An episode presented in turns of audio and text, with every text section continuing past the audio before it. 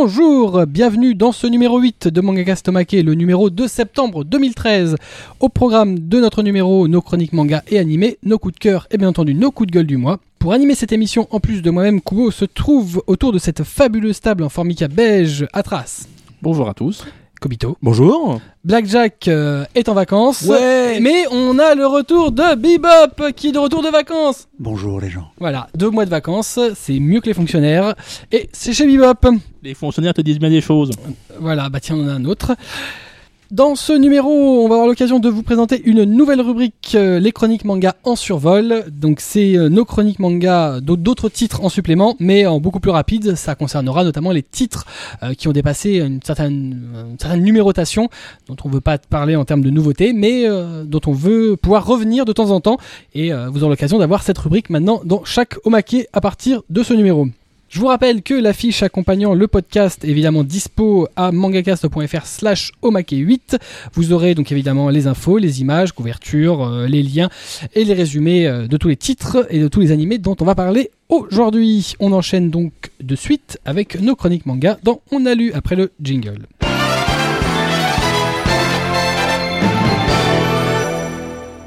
On a lu et on va commencer avec Atras qui va nous parler de Lokuto no Ken Deluxe tome 1 chez Oui. Kazé qui a la particularité d'avoir été notre euh, coup de cœur du mois Voilà. d'août. Donc on va euh, parler donc Si effectivement. je t'emmerde, tu me le dis. Hein. Bah non. Non, non, parce que... hum, hum, hum. Ah bon allez vas-y. Bah c'est pas vrai. Donc euh, on va parler donc justement du, de la version de luxe de Kutonoken qui est sortie donc cet été pour ceux qui étaient à Japan Expo ou sinon le 21 août pour le 99% de la planète. hein. Donc chez Kazemanga à 13,29€. Mhm. Donc, euh, bah, c'est donc, comme tu, tu as dit justement, c'est la version Deluxe. Du coup, on a un volume quasiment double, puisque du coup, on va passer de euh, 26 volumes, enfin 27 volumes si j'ai lu, ça dépend de qui fêtait avant, à 14 maintenant dans, dans cette édition-là. Donc, on a un très beau travail dessus. Donc, euh, tr- déjà, jaquette avec vernis sélectif. euh, Le vernis sélectif, pour ceux qui savent pas, c'est euh, un Le- petit vernis qui a été rajouté, mais uniquement vernis. sur une partie. cette En partie qui l'occurrence, ça peut être les logos, les personnages, voilà, uniquement justement, en- donc, en euh, bah, sur le cadeau Kutonoken, donc c'est la grande ours à l'arrière. Couteau- de. Ouais, non, mais vous allez y arriver, les mecs, là. Je Non, ne je suis crois qu'on sûr. est, je crois qu'on n'y est pas aujourd'hui. hein. Donc c'est euh, la grande ours sur le sur le sur l'arrière, euh, la ville en flammes sur le devant. C'est beau. Bah, disons que C'est oui, du beau travail. c'est du beau Oui. travail. T'avais l'édition Pocket, on va dire anciennement chez Chez Kazé. chez Kazé. Euh, C'était pas mal, mais c'était pas pas mal. Mm. Bah, disons que là en plus on va fêter les 30 ans bientôt, donc euh, ça- c'est au moins une édition digne des 30 ans. Et ça a été ça. Enfin, alors on sait pas exactement quel. euh, Qu'est-ce qui a motivé Kazé à sortir Parce que bon, euh, l'édition Pocket n'a pas été une- un gros carton, sachant qu'il y avait déjà une édition J'ai lu. Oui. Euh, Oui, mais bah, euh, par contre, l'avenue de, de Tsuhara à Japan Expo a surtout, sans doute euh, voilà, il y avait sacrément accéléré la. la- voilà, c'était pour moi c'est la, c'est la raison de la sortie du Mm. euh, de la- de l'édition. hein. En plus, euh, quand on, on dit bien, c'est vraiment une édition très belle, avec page des, euh, pas- des- un petit poster, des pages couleurs. Oui, ça, il n'y a pas de problème. Tout ça, il est joli, je Voilà. confirme. Bon, il y a le petit problème, Oui. Il y a aussi le petit problème. voilà, que tu as Ouais. le Le décalage le Oui, décalage oh, d'une c'est un page petit euh, Pas problème. hyper qui grave. passait à 66% euh, sans doute au lieu de, au lieu de 100% sur justement sur le volume. Mais comme je disais, hein, c'est tu le lis première fois ça passe, tu t'en as pas sur la deuxième. Oui, non, mais personne ne l'a vu. Et Mais voilà. non, ça fait- ça- en même temps, honnêtement, euh, donc effectivement, c'est un décalage du texte euh, qui est pas qui est pas calé dans les bulles. Donc, Non, non, non, c'est pas un du test qui est pas gagné. le- C'est la page qui est plus petite que la page. Je me souviens C'est l'impression, c'est qui est plus petite que la page. En fait, il y a un gros blanc à droite. Donc, en fait, on voit qu'elle est décalée vers la gauche. Ouais, ouais, mais, mais ça change rien. Oui, Il est- les c'est un textes, très par bon contre, bouquin. les. Non, mais textes- il y a- il y a- il y a- Voilà. ça arrive super souvent en réalité. Voilà. Ouais, mais casé, on n'est pas habitué. Non, c'est vrai qu'au niveau Voilà. casé, euh, normalement, le, le quality check est, euh, Voilà. assez impressionnant. Maintenant, faut aussi se dire qu'ils ont sans doute, sans doute dû le sortir euh, très très rapidement pour Japan Voilà, Expo. euh, Et qu'ils ont utilisé tous les, les- le, le fichier master d'origine pour la, la- la sortie suivante. Ce sera corrigé pour une réédition. oui. et, en- et en plus, sur, euh, sur, ce- sur celui-là, je suis quasiment sûr qu'il y aura une réédition, qu'il y aura une réimpression, qu'il y aura une réédition aussi. Ça, bon, c'est Oh, pas. euh, pas tout de suite. Moi, je Bah, pense pas que le tirage il soit énorme. mais en Justement, même le temps, euh, faut le euh, temps de ce que j'avais comprendre, le tirage n'a pas été énorme justement sur le, le, pro- justement, le premier tirage justement pr- prévu pour Japan Expo, après qui a été vendu par la suite. Donc on peut estimer qu'il y aura une, un retirage avec l'édition corrigée. Non, en fait, c'est pas, il n'y a pas eu il y a pas eu de tirage, c'était le tirage de jeu japonais. Honnêtement, qui, était- qui a été réutilisé pour la vente Oui, au magasin voilà, euh, en août. on a- Non, mais donc, attends, il n'y a euh, pas eu de ré- c'est- Ils ont sorti un tirage, Oui, ils, ils en ont mis Ouais. des exemplaires, mais non, mais ils n'ont pas été. ré- C'était Oui. fait pour. Oui, non, mais en C'est- c'est fait, d'ailleurs ce qu'ils font à chaque fois. hein. oui, c'est le même stock qu'on a eu en août. C'est juste une exclusivité pour Japan. Ouais. Mais là, pour l'instant, justement, si on attend la réimpression, ça sera pas pour tout de suite. ça, ça arrive souvent qu'ils fassent des tirages très anticipés pour euh, que ça leur coûte moins cher chez l'imprimeur. Hein. Sortir 3-4 tomes d'un coup, c'est, euh, ça leur coûte moins cher euh, chez l'imprimeur que de dire bon bah finalement alors je t'en envoie deux ce mois-ci, deux le mois prochain. Bah souvent ils ont des stocks de plusieurs semaines. hein. Euh, Je pense même quelques mois là. Ça peut arriver. Donc, euh, côté. À mon bah, avis, c'est d'ailleurs ce qui était arrivé à hum, Toriko quand ils avaient sorti le tome 1 à Japan Expo, donc début juillet, et euh, qu'il avait mis dans le commerce euh, courant septembre. Ils avaient deux bons mois de stockage euh, dans les dents. Oui, Ouais, mais le problème, c'est qu'il faut le payer, stockage aussi. C'est ça qui coûte. C'est pour ça que je pense qu'il y a un petit tirage. Non, mais il peut y avoir un. Non, non, non. non. Hmm. Non, euh, Crois-moi, ça coûte moins cher de stocker, euh, à la limite, un accord avec euh, l'imprimeur euh, pendant un mois, un mois et demi, que de lui dire je t'en envoie deux ce mois-ci, puis deux le mois prochain que tu vas me réimprimer. Ça, ça coûte très cher. Bon, bah, côté histoire, pas difficile. hein. Ceux qui ont vu Mad Max, ils connaissent un petit peu l'histoire, puisque donc le monde a connu la guerre atomique. Euh, ce- maintenant, seule la loi la- du plus fort à court. Et donc, euh, bah, Kenshiro va partir à la recherche de sa douce ciné, la douce Julia. qui va vite retrouver. Oui, malheureusement. hein. Enfin, Oh, Super. bah, euh, super, super. en même temps, euh, Okuno Ken, c'est pas comme si on le spoilait réellement, quoi. voilà, c'est- tout- euh, non, c'est un... pas récent. C'est juste un peu un très très gros classique, quoi. C'est Voilà. comme si on disait qu'on décou- que on spoilait Dragon Ball, quoi. Voilà, Ouais. Buronson, de toute façon, il a créé un background incroyable sur tous les persos de Ouais. cette série. Tous les méchants, ils ont, ils ont, une histoire, euh, Ils sont ils charismatiques. sont charismatiques, tout ça. Bon, ils, ont, ils font des grands discours, mais bon, c'était l'époque. Hein. Oui, ça se faisait beaucoup. Il y a beaucoup, beaucoup plus de textes qu'aujourd'hui. Voilà. Aujourd'hui, c'est beaucoup plus graphique. Voilà. En plus, graphiquement, ça accuse pas ses 30 ans. hein. Non, non, non, c'est Ah vrai non, que euh, Tetsuo Hara a un style qui est, qui est Mm. pas, pas intemporel, Voilà. parce qu'on sent quand même la patte des années 80, mais Oui, c'était une belle patte des années belle 80. patte, oui. Très belle patte. C'est quand même difficile à croire que malheureusement, il y a un problème de cornée, hein, euh, ce, monsieur, Ouais. parce que quand on voit ce qu'il fait, euh, Enfin, maintenant, il travaille magnifique. trop trop. Oui. Bon. Mais effectivement, c'est une très, très... ouais, J'avoue que moi aussi, je me suis procuré. C'est une très belle édition de chez Kazé. Voilà. euh, en plus, euh, ça va faire très beau sur les étagères. À la fin, vu qu'on aura tous les volumes, ouais, il y aura une fresque. il y aura une fresque avec euh, donc Kenshiro en train de faire son attaque fictif, euh, donc euh, Wata. wata wata wata wata wata. Donc c'est vrai que c'est une belle édition. Elle n'est pas donnée. Parce qu'en fait, en réalité, elle coûte plus cher qu'à l'achat euh, au volume. Mm. Maintenant, il y a des belles pages couleurs, un petit poster, Voilà. Bon, en plus, bon, manque de chance, on a appris qu'il y a une nouvelle édition au Japon qui va sortir. malheureusement. ouais. Je sais pas s'ils le savaient quand ils ont acheté les droits Non, je pour pense que, je luxe. pense que ça Ils a auraient été, peut-être dû leur dire quand même. voilà, ça- ça- je pense que On ça a été, envisage une nouvelle édition. ça a été le surprise. En bon. plus, dans l'édition, il y a un chapitre en plus. Voilà. Ah, la blague. Mais bon, voilà. Bon, bah, C'est ouais, c'est comme ça. hein. passez pas de chance, on va dire. non, c'est pas de chance. Non. Bah, peut-être qu'ils vont réussir à obtenir les droits pour l'inclure quelque part. Bah, je pense que de toute façon, normalement, c'est Attendez. Ça serait un Ah, chapitre. c'est la même, fa- c'est le même format. hein. Mm. Il y a- il y a Oui, mais c'est pour ça. Pour Ouais. l'inclure dans cette Peut-être- édition-là, Peut-être que De du toute façon, coup, ils ça ont sera le dernier. volume. Ah, ils ont quand même la chance casée d'appartenir à Shueisha.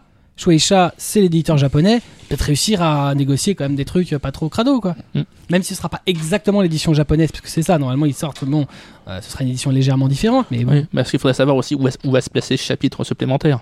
Je pense à la façon, fin. Oui, il y aura Voilà. qu'un seul chapitre. Ouais, sans doute un chapitre Voilà, de clôture. donc euh, il pourrait le mettre dans le dernier volume. Voilà. Ou, ou Voilà. pire en bonus. Et donc euh, le prochain tome est prévu pour le 21 octobre. Très bien. Donc Okuto no Ken Deluxe, le tome 1 chez Kazemanga de Tetsuo Hara et Bulonson, euh, 13,29€. Et donc Mm. tu as dit qu'il y aura 14 volumes. 14 volumes. Voilà. Donc euh, très bon manga, un classique euh, que nous vous conseillons. Seconde lecture, c'est moi. Moi j'ai lu chez Doki Doki Puella Magi Madoga Magica The Different Story, le tome 1 euh, de Ano Kage. Ça vaut 7,50. A priori, ce sera une série en deux tomes. Donc c'est euh, un spin-off de la série originale euh, Puella Magi Madoka Magica. Ça narre une histoire euh, assez différente de l'original, où ça met en scène en fait un personnage qui est totalement secondaire dans, dans la série et dans le, le, manga en trois tomes précédemment, précédemment paru chez Doki Doki, sachant que Madoka Magica c'est avant tout une série télé adaptée euh, par la suite euh, en, an- en, en manga. Euh, donc là ça met en scène Mami Tomoe qui est euh, la Puella Magi, donc euh, la, chasseuse de sorcières qui, qui apprend à l'héroïne Madoka tout ce qu'elle sait sur ce monde-là, qui donc devient le mentor d'un autre personnage secondaire, Kyoko, qui est la petite peste de la série originale. Donc en fait on, on met le highlight sur deux persos, Mami et Kyoko, euh, qui euh, normalement apparaissent très peu, et tous les personnages principaux de la série, on les met un peu de côté.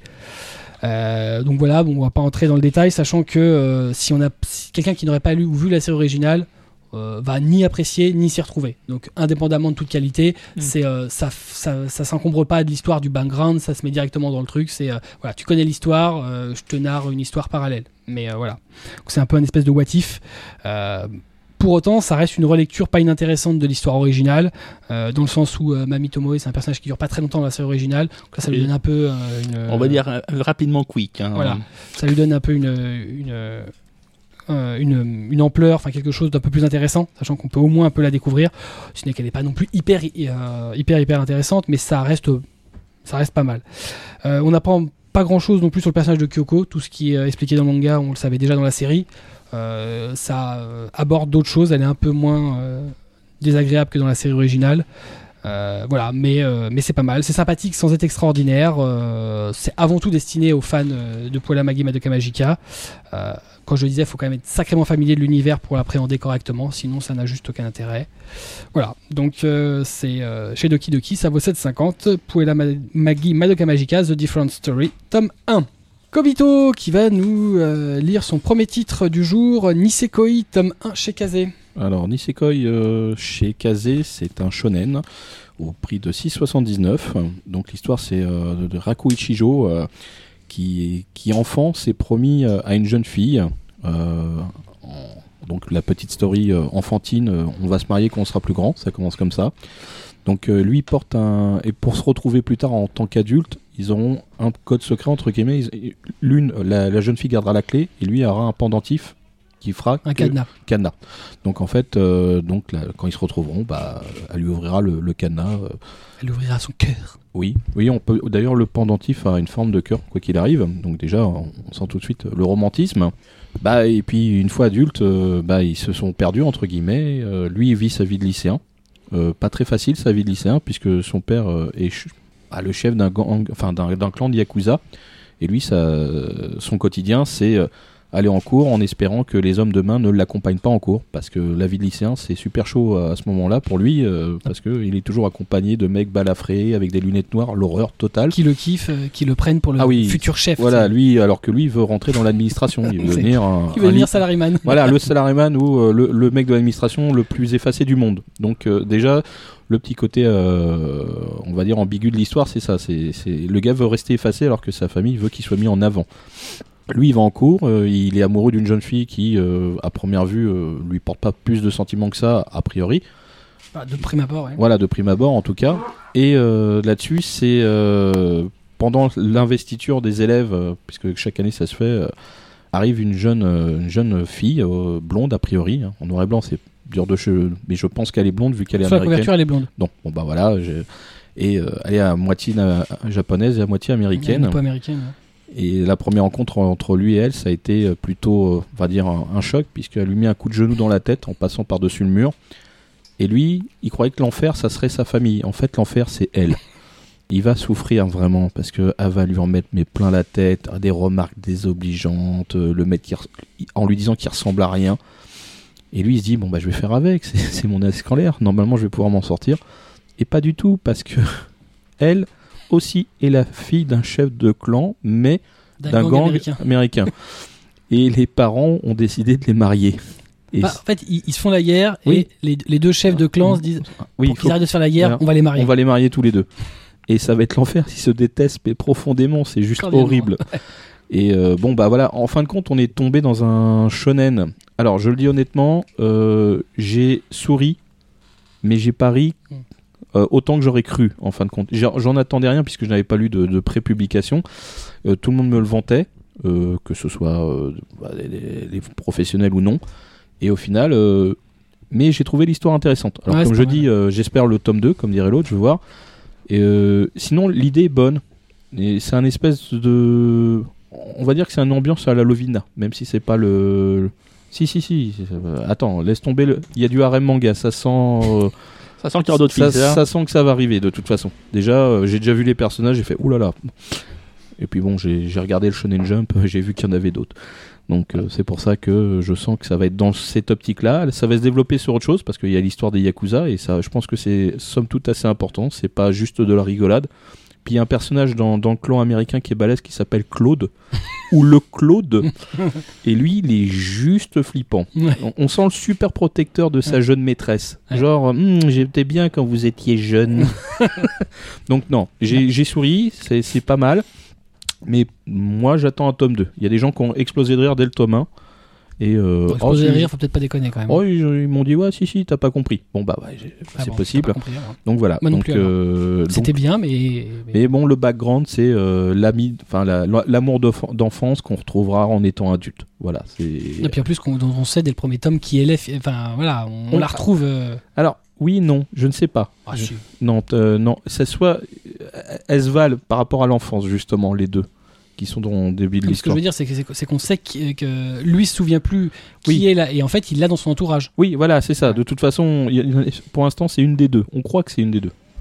Ah non, moi, je, celle qui lui a fait le pendentif, on sait qui c'est. Oui, mais est-ce que c'est Oui, mais justement, c'est tellement ou- trop ou c'est trop évident justement. Bah, elle le dit.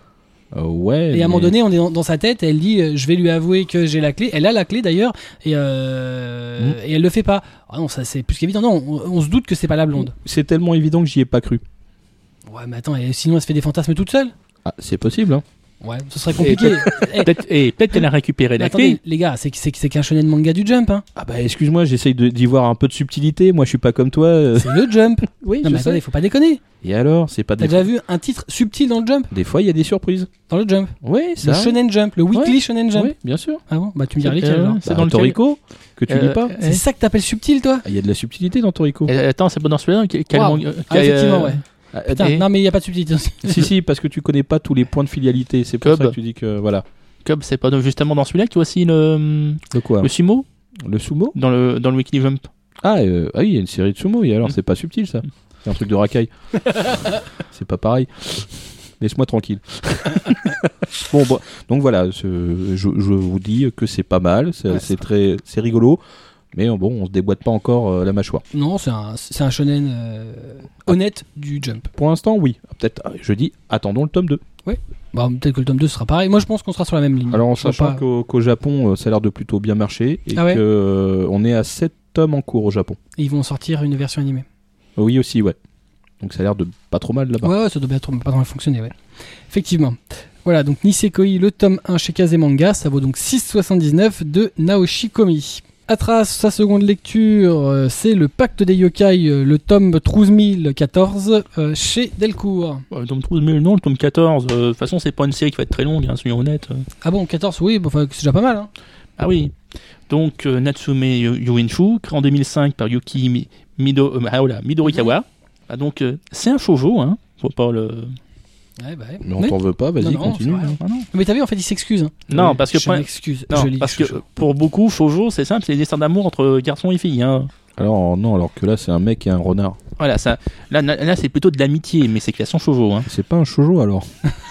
Si, C'est- c'est- non, tais-toi. c'est des classifications de merde. C'est une autre Voilà. classification. c'est Voilà. Bon bref, vas-y, continue. Le c'est tome pas de la 14. zoophilie, ça Bon, là, c'est donc explicit content de Toons. Hein. Voilà. Donc, euh, le tome 14 est sorti le 21 août au prix de 6,99€ et le Delcourt. Pour l'instant, on a 16 tomes au Japon, donc toi, c'est pas non plus énorme. hein. Donc, un petit résumé, parce que bon, malheureusement, la série en France, elle est pas trop connue, soyons honnêtes. Comme beaucoup de Hein titres de Delcourt.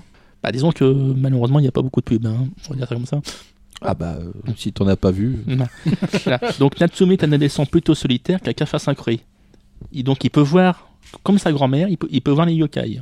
Donc, les yokai qui sont les démons les japonais. démons japonais, enfin les démons, les démons esprits, tout, déjà. tout le, on va dire le bestiaire féerique japonais. Et en plus de sa grand-mère, il a hérité un carnet d'amis qui regroupe le nom de tous les yokai qu'elle a rencontrés et soumis à des jeux plutôt. En bref, ils s'en sont pris, ils s'en sont pris plein la gueule par la grand-mère.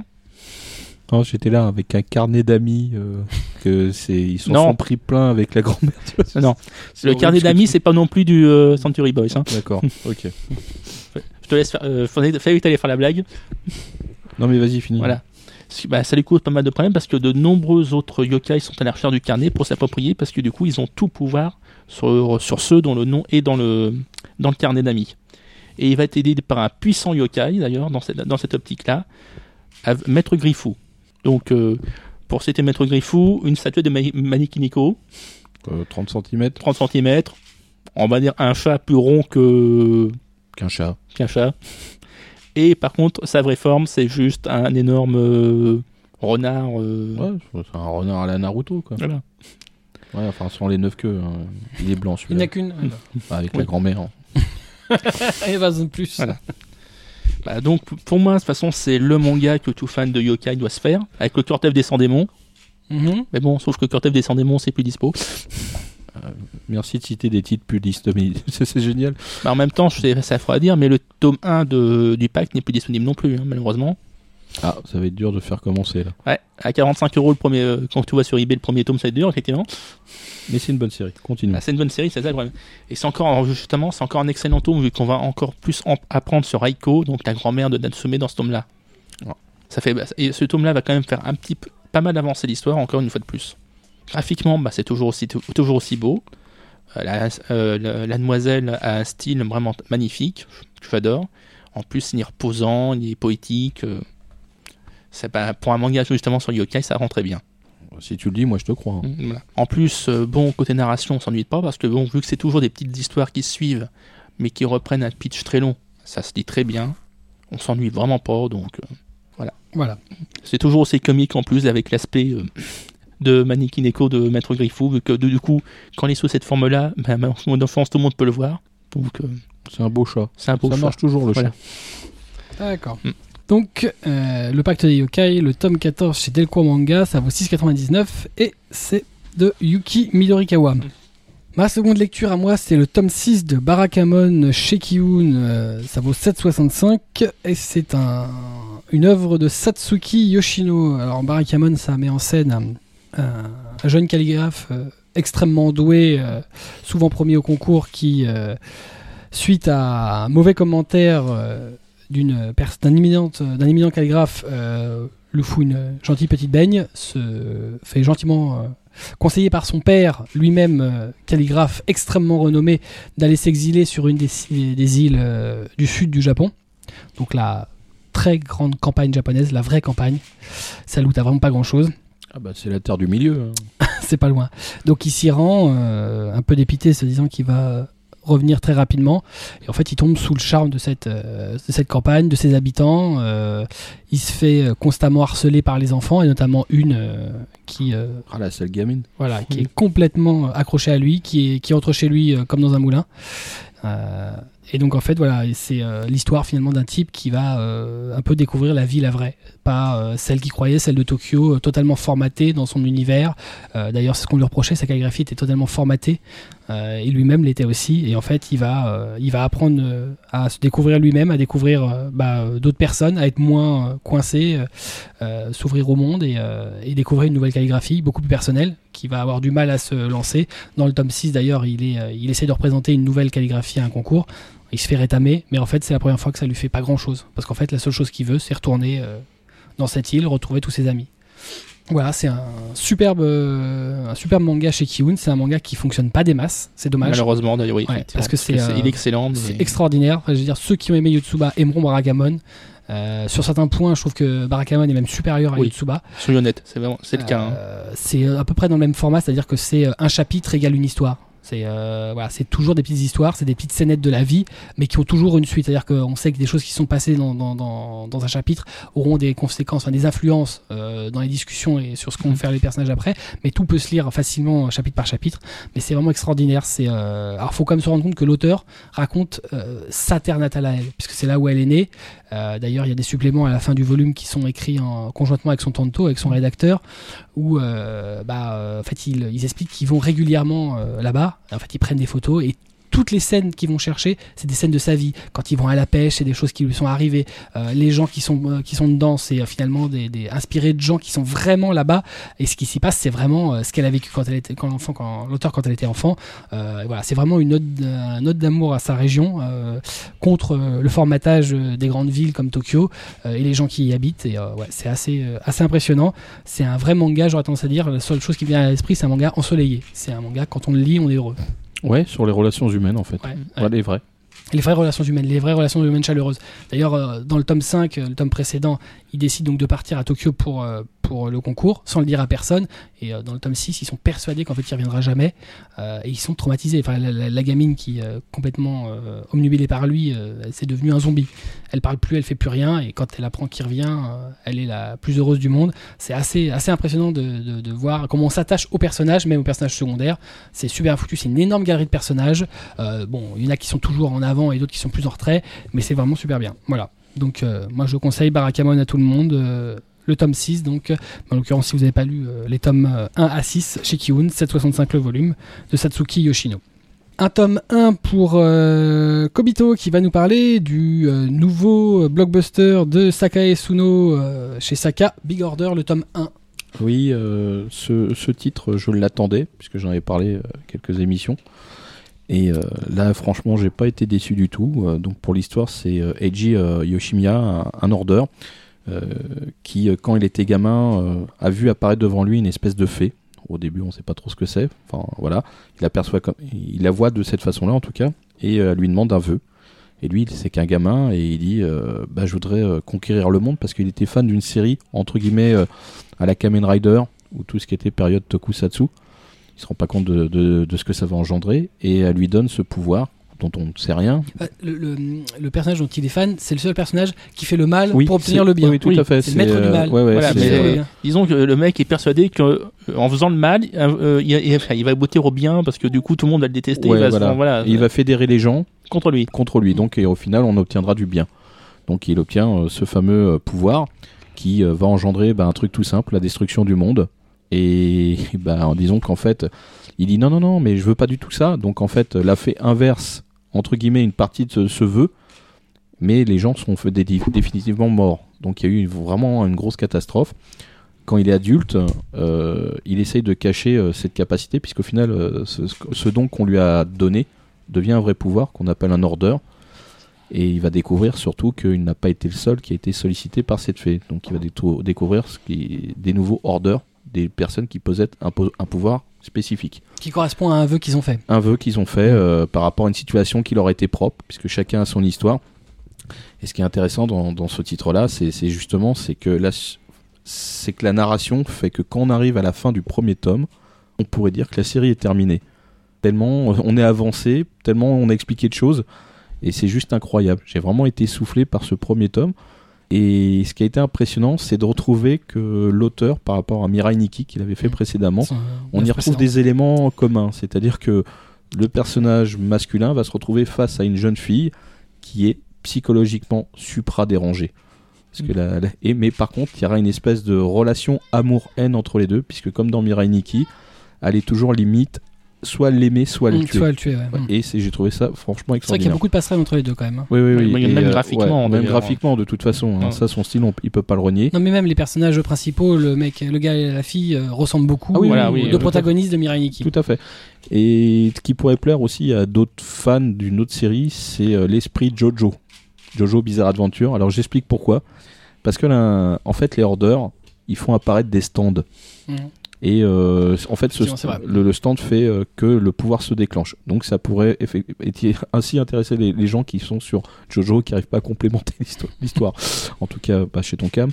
Et euh, voilà. Donc euh, c'est vraiment un très bon titre euh, chez Saka. Je suis super impatient d'avoir la suite. Euh, le rythme risque d'être lent en France, sachant qu'il n'y a que trois tomes en cours au Japon actuellement. Mm. Donc le prochain est programmé assez rapidement, en plus le 2. Voilà, c'est ça le truc. Je crois que c'est octobre, C'est- à moins fin octobre, je pense.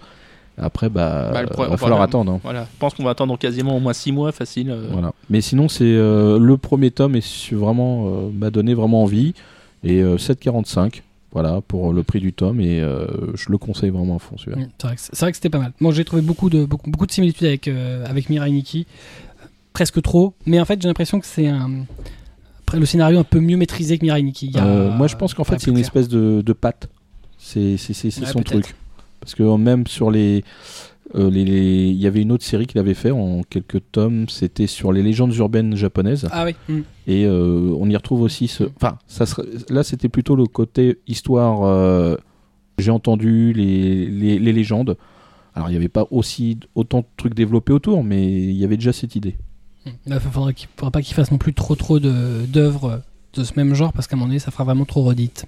Donc Big Order, le tome 1 euh, chez Saka, donc euh, c'est la marque manga de Casterman, ça vaut 7,45 et de c'est de Sakai Esuno, l'auteur de Mirai Nikki.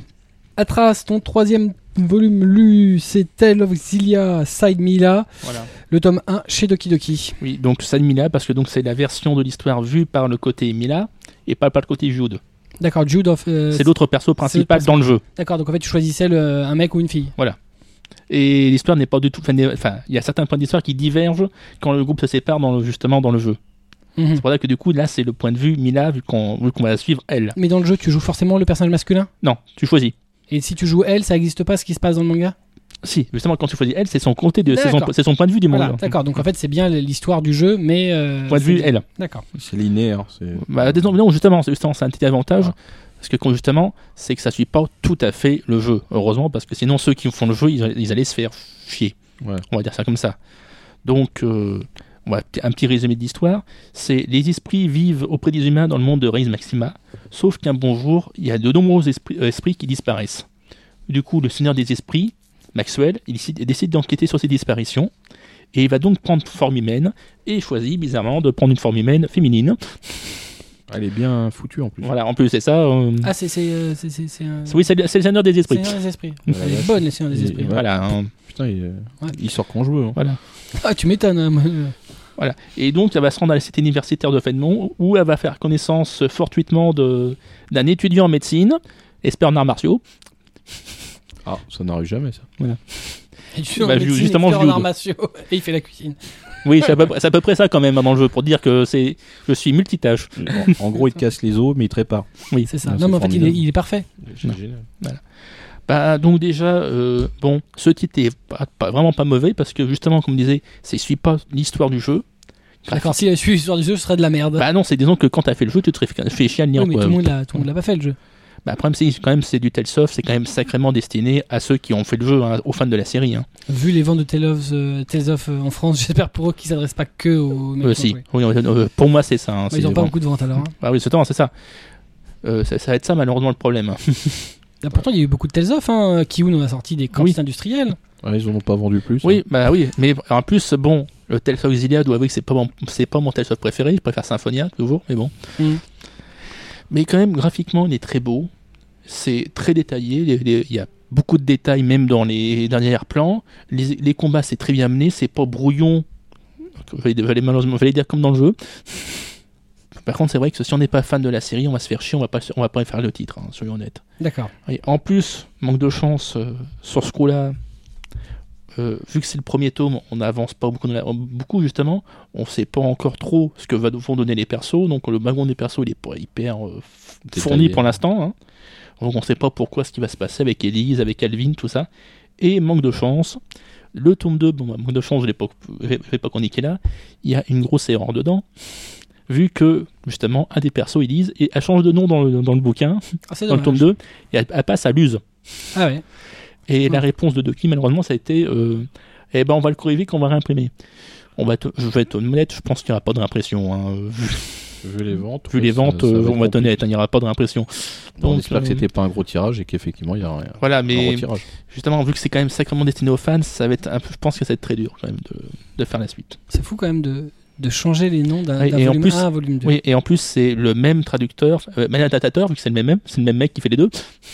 On a vérifié quand même avant de dire des bêtises. hein. C'est hallucinant quoi. C'est le même mec il arrive à se gourer euh, un volume 1, un volume 2. Bah, Fort quand même. hein. bah, écoute, il était fatigué. je sais Ah ouais, c'est ça. Voilà. ouais. Donc, euh, on va dire, euh, donc vraiment destiné aux fans. Ok. Donc voilà, Tales of Xillia, Side Mila, le tome 1 chez Doki Doki, ça vaut 7,50 et c'est dessiné par Uko euh, d'après le scénario de, Namco. de Namco Bandai, Mm. après les scénaristes du jeu vidéo. Mon troisième tome lu, c'est le tome 1 de Vertical chez Glénat Manga euh, de Shinichi Ishizuka et ça vaut 7,60. Alors Vertical, c'est un seinen euh, assez original euh, autour donc euh, de la comment de L'alpinisme. de l'alpinisme absolument en haute montagne. Donc ça met en scène Champo qui est un secouriste bénévole pour la police de, des montagnes. Donc il va au secours euh, des gens. Bah oui, c'est la police. hein. Ah, je savais pas que ça s'appelait la police de montagne. Je sais pas moi comment elle s'appelle. Elle s'appelle police. Ah, Et vous, là-haut, le Yeti C'est ça, exactement. Et elles arrêtent les Yétis.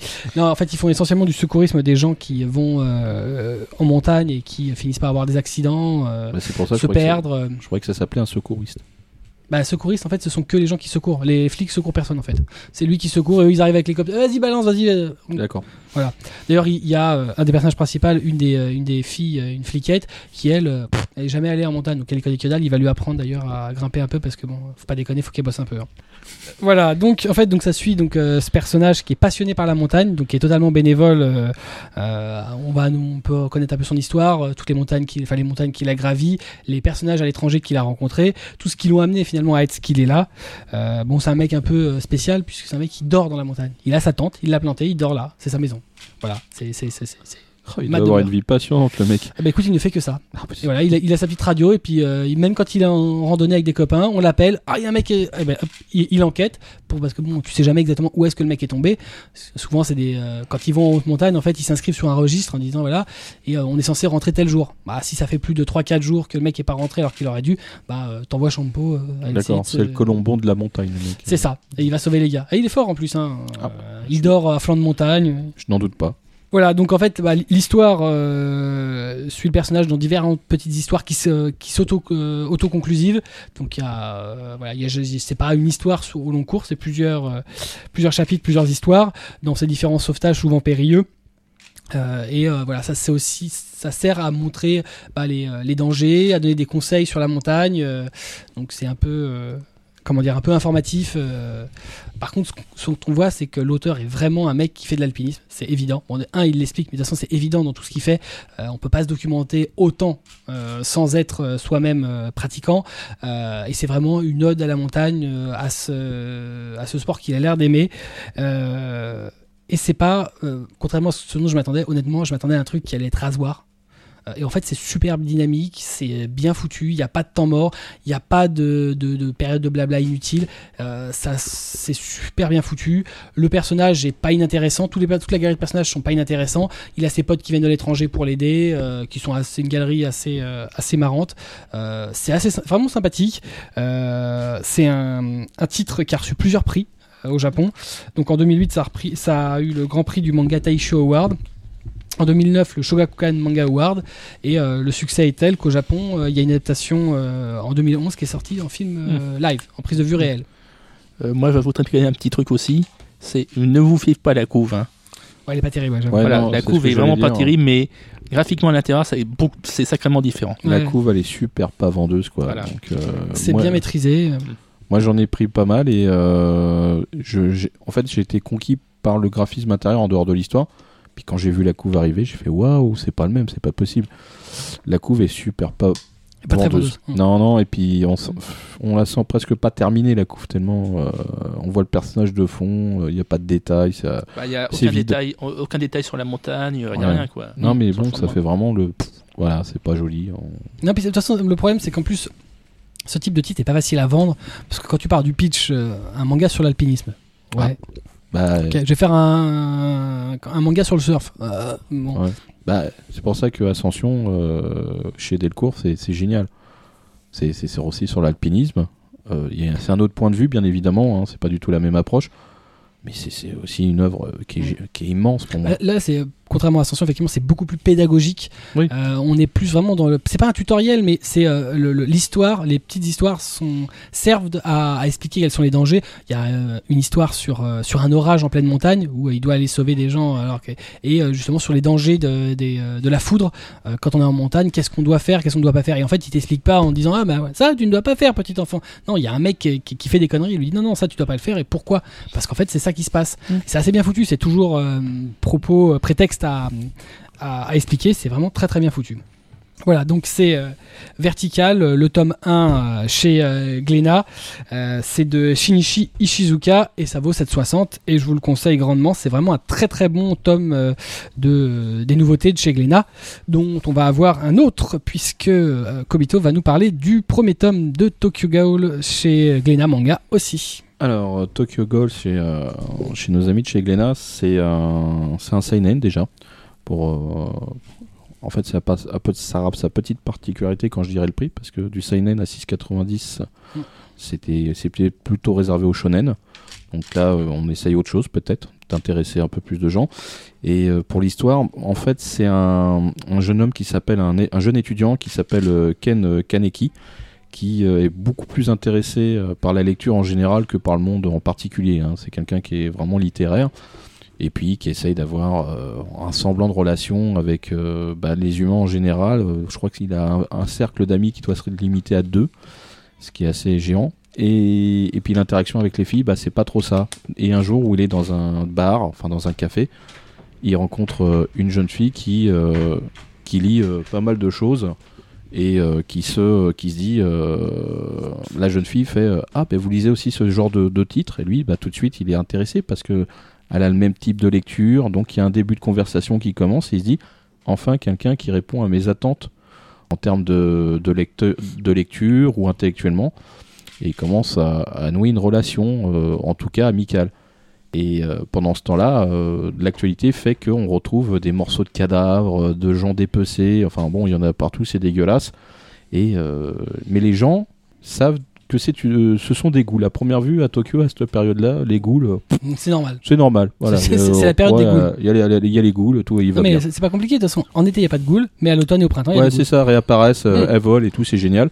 Et euh, un soir, bah, le, le jeune garçon en question euh, raccompagne la serveuse.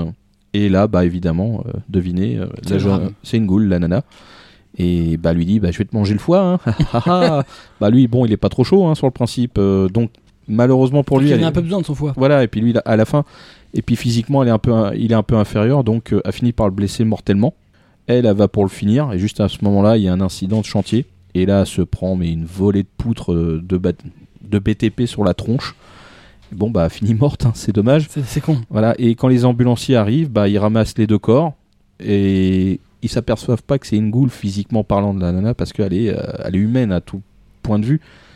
Et quand ils les ramènent à l'hôpital, bah, en, en fait, on fait une transplantation de ses organes à elle sur lui, le foie. Et là, lui, le problème, c'est que euh, déjà, il accepte la greffe, mais il change progressivement. Mais il s'en rend compte que vraiment progressivement, c'est-à-dire qu'au début, c'est la nourriture. Et tout ce qui est autour de lui, ça pue, ça sent une odeur d'excréments, c'est affreux. Les trucs basiques qu'on mangerait, le seul truc qu'il tolère, c'est le café. Et plus ça va, plus il a cette envie de cette faim de viande, de chair. Et là, la problématique, c'est que il se refuse parce que son, esprit d'humain, non, la chair, c'est, je peux pas être cannibale, c'est pas possible. Donc il essaye de se tourner vers. Maintenant, il arrive à détecter les ghouls puisqu'il en fait plus ou moins partie, mais ce n'est pas une goule non plus. Et les ghouls le perçoivent comme quelque chose de, bah, une erreur de la nature aussi. Donc il est rejeté des deux côtés. Alors je sais pas si c'est vraiment un seinen fantastique comme on l'entend. Je pense que c'est plutôt quelque chose sur la l'acceptation d'un- d'une communauté au final. Bah Ouais, ouais, parce que le mec c'est ni une goule ni un humain. Et, euh, et dans le premier tome, il n'y a pas une histoire claire définie. Je veux dire, on, le mec il va pas rencontrer une organisation secrète ou euh, on va pas l'engager euh, du côté des ghouls ou des humains pour combattre l'un ou l'autre. Le premier tome est assez mystérieux, on va dire. C'est-à-dire qu'on plante le décor, mais il n'y a pas une histoire encore très claire. On, est surtout dans l'état d'esprit. Ces questions qui se posent, cette torture intérieure vis-à-vis de sa, de s'alimenter, puisqu'en final, s'il mange pas, il crève, hein, quoi qu'il arrive. hein. Et donc, le, premier tome n'est pas inintéressant. Par contre, je sais pas, de mon point de vue, il aurait été intelligent de sortir le tome 1 et 2 pour mettre tout de suite dans une certaine ambiance, de comprendre ce qui se passe après. Et après, les gens bien installés, bah, je pense que ça roulait. Le 2 va arriver euh, incessamment sous peu, mais je pense qu'il aurait fallu, il aurait fallu sortir le 2 en même temps. Voilà. C'est, j'ai un vrai manque en termes de, de compréhension de l'histoire avec, avec sans le 2, quoi. C'est, ça a pas l'air inintéressant, mais il, y a- il manque un petit quelque chose. Voilà. Mais c'est une ambiance vraiment bien sombre, crado. euh, et puis les personnages, il a l'air depuis sa transplantation, il a l'air supra torturé quand même intérieurement. Ouais, ouais. Puis c'est très joli d'ailleurs, le design. Est, C'est enfin, c'est plutôt joli, ouais. ouais, c'est particulier. Ah, Mm. Par contre, c'est pas un truc vu partout. Mm. Je pense pas. C'est c'est pas quelque chose que, qui me parle euh, comme si je l'avais vu la semaine dernière. C'est vrai que le graphisme est, est plutôt bien foutu. Et au Japon, on en est à 8 tomes en cours. D'accord. Donc Tokyo le tome 1 chez Glénat Manga, ça vaut 6,90 et c'est de Sui Ishida. Voilà. On vous l'avait promis euh, dans le sommaire, euh, on va donc passer à nos chroniques en survol. Donc en survol, c'est euh, pas de pas de synopsis, on va juste donner nos avis sur des tomes bah, qui, qui ont un- qui sont sortis déjà depuis un moment, enfin qui ont un, volume avancé. Voilà, mais qui sont récents, ça va sans dire. Mais tout ça, ce sera après notre jingle.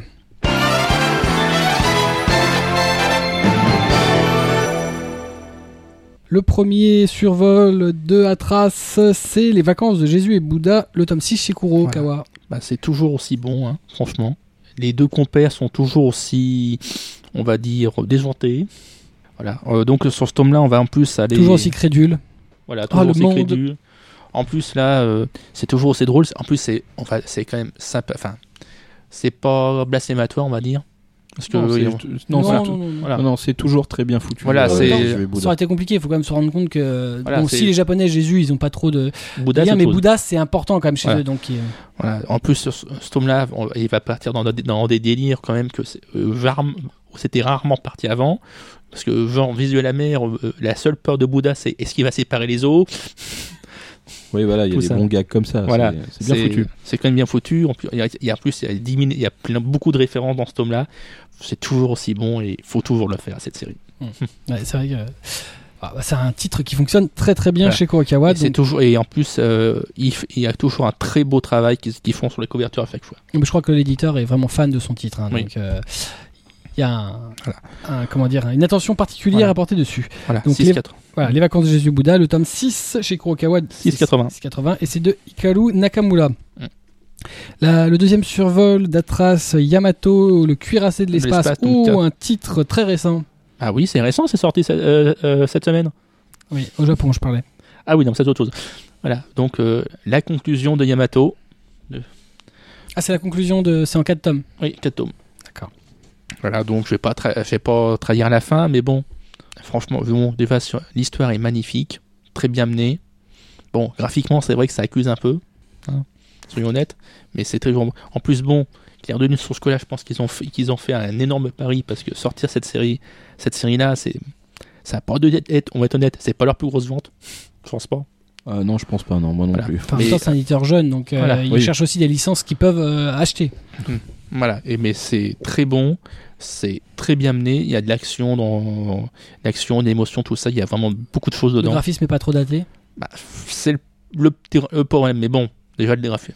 Est-ce que c'est vraiment un problème? Voilà, Après, c'est pas faut un que ça plaise. Ça, ça dépend du Ouais. public. Mais Voilà, en même temps, ouais, il y a des gens qui pourraient être intéressés, mais si le, le- le graphisme et le découpage daté, il y a des gens qui, que ça rebute. Attention, hein. Non, mais attends, c'est une réalité. Ça dépend de la tranche d'âge à qui tu t'adresses. Exactement. Voilà. mais là c'est quand même c'est quand même clairement destiné à un public plus de plus de 18 hein, quand même. Voilà. Donc D'accord, le donc c'est plus 4 18. Voilà, plus 18. Peggy plus 18.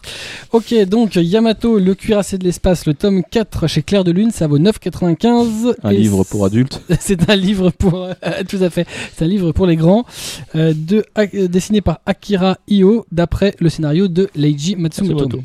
Moi, ma- mon premier survol, euh, c'est Tool of Darkness, le tome 7 chez Tonkam de Kentaro Yabuki et Saki Asemi. Donc, euh, bah, of Darkness, c'est la suite de Tool of Trouble, dans laquelle euh, le personnage principal il touche la couverture. Non mais est-ce que Ah, c'est le que- sachet, euh, le sachet. non. pour la cuisson du riz. Le sachet cuisson riz quand même hein, en que- parler. Euh, voilà, donc euh, c'est la suite de, de Tool of euh, Trouble. Euh, donc euh, Tool of Darkness, c'est le, contrairement au précédent, c'est maintenant publié dans le Square Jump. Donc normalement le, le comment dire le mensuel euh, du Jump, mais pour les gens qui sont un peu plus âgés, là où est euh, publié Blue Exorcist. Donc euh, on est monté encore d'un cran en termes de fan service. C'est-à-dire que là, c'est plus juste de la culotte, c'est du à poil direct. C'est du nichon toutes les 2-3 pages. C'est, euh, mais tout est bon pour, euh, pour montrer la plastique féminine. Et on ne peut qu'apprécier le dessin extraordinaire du Yabuki, qui est juste un dieu sur terre en termes de dessin. Mais un truc de taré. C'est des formes féminines, mon pote. T'en as vu des comme ça?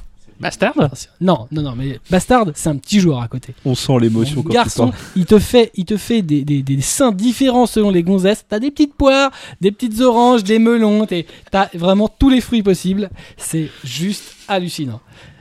C'est un artiste. Non, non. euh, Dans Bastard, il fait les mêmes nichons à tout le monde. Là, c'est pas ça. C'est incroyable. Même les- le cul est, est moulé selon euh, le personnage voulu. Non, mais c'est assez hallucinant. C'est vous Ah vous rendez pas compte du niveau. Ah non, ça je me rends pas compte. Je peux, je peux dire que c'est hallucinant là. toujours est-il que dans ce tome, donc il est censé y avoir un pitch hyper sérieux dont on n'a toujours rien vu. D'ailleurs, pourquoi le titre s'appelle Darkness Parce qu'il est censé y avoir un projet Darkness dont on entend parler depuis le début, mais dont tu ne sais rien, tu sais même pas d'où ça va être mené ni quoi que ce Mais soit. je crois qu'on s'en fout en fait du Eh ben, projet. exactement. C'est en fait une espèce de suite de scénettes où on va réussir à mettre les meufs à poil. Oh, Euh, tout est bon pour les foutre à poil. C'est important. Euh, quitte à transformer le héros en tout petit euh, hamster pour qu'il aille se mettre Là où il dans, faut. dans les petites culottes. Ça gémit, ça fait tout ce que tu veux. C'est magnifique. Voilà. t'as intéressé Bebop? Donc, euh, ça se conclut par une euh, petite euh, histoire inédite avec un des personnages secondaires où on va avoir l'occasion de voir sa plastique, elle qu'on n'avait pas vue jusqu'alors. Il y a une histoire inédite dedans. Exactement. Il y a une histoire. Un chapitre inédit. Voilà, donc euh, comme d'habitude, petit poster en couleur à l'intérieur, Ah bah, euh, c'est très oui. joli. Euh, Puisqu'ils en rigolaient tout à l'heure, effectivement, depuis quelques tomes, c'était pas le cas des premiers, mais depuis quelques tomes, les, euh, les volumes de Tool of Darkness sont cellophanés, parce que c'est pour un public averti. Oui, oui, il y en a eu d'autres cellophanés avant.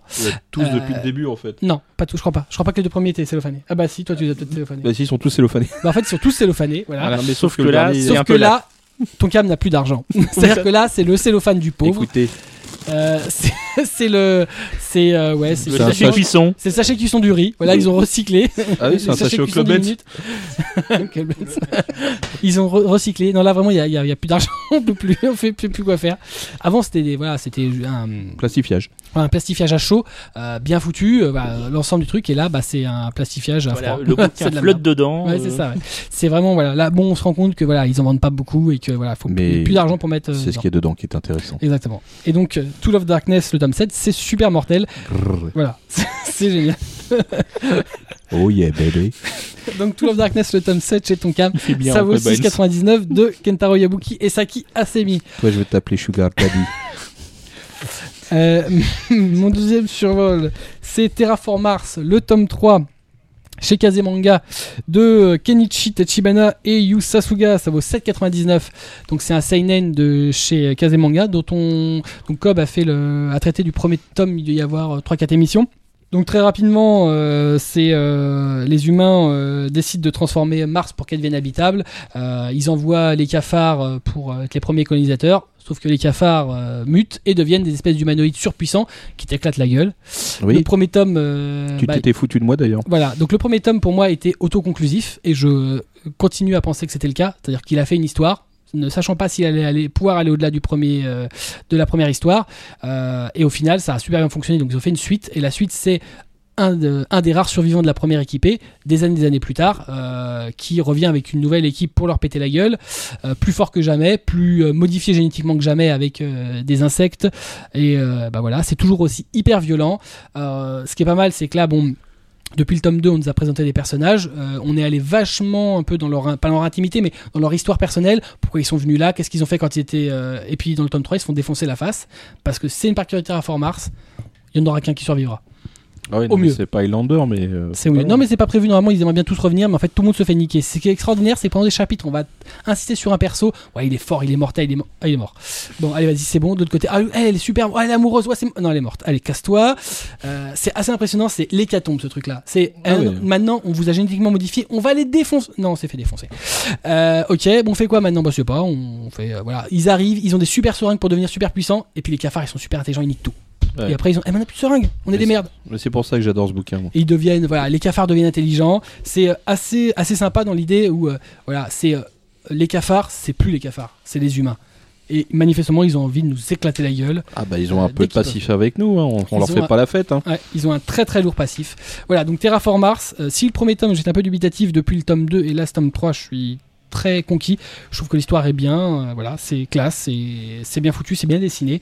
C'est chez Kazemanga, c'est le tome 3, c'est 99 de Kenichi Tachibana et Yu Sasuga et c'est conseillé. Ton premier survol, Cobb euh, Kongo Bancho, le tome 11 chez Ouais. Kana. L'avant-dernier euh, de la série. euh, donc euh, la série, s- le 11e, c'est vraiment, on va dire, un point. Je, je sens que le dernier va être monstrueux parce que là, c'est complètement le délire dans les situations. Euh, c'est vraiment un formidable euh, shonen ac- action combat euh, qui monte encore d'un cran pour moi. Cette fin va être de folie. C'est, une apothéose de personnages, d'explications.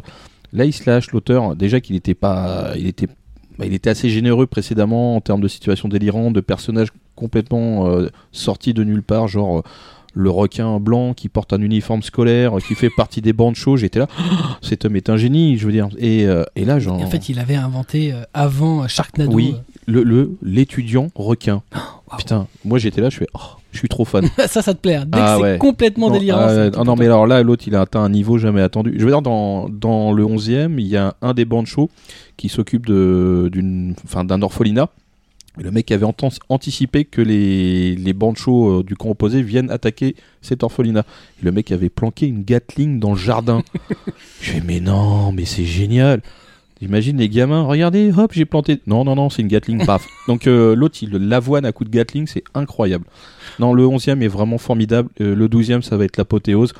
Avec des transformations, des évolutions, c'est incroyable. Non, franchement, cette série mériterait un peu plus de qu'on s'y penche. Si on aime le, le vrai shonen action combat, mais pur et dur, ça sent sous les bras, quoi. C'est ça, ça fait quand même un, un titre un peu euh, typé des années 90. hein.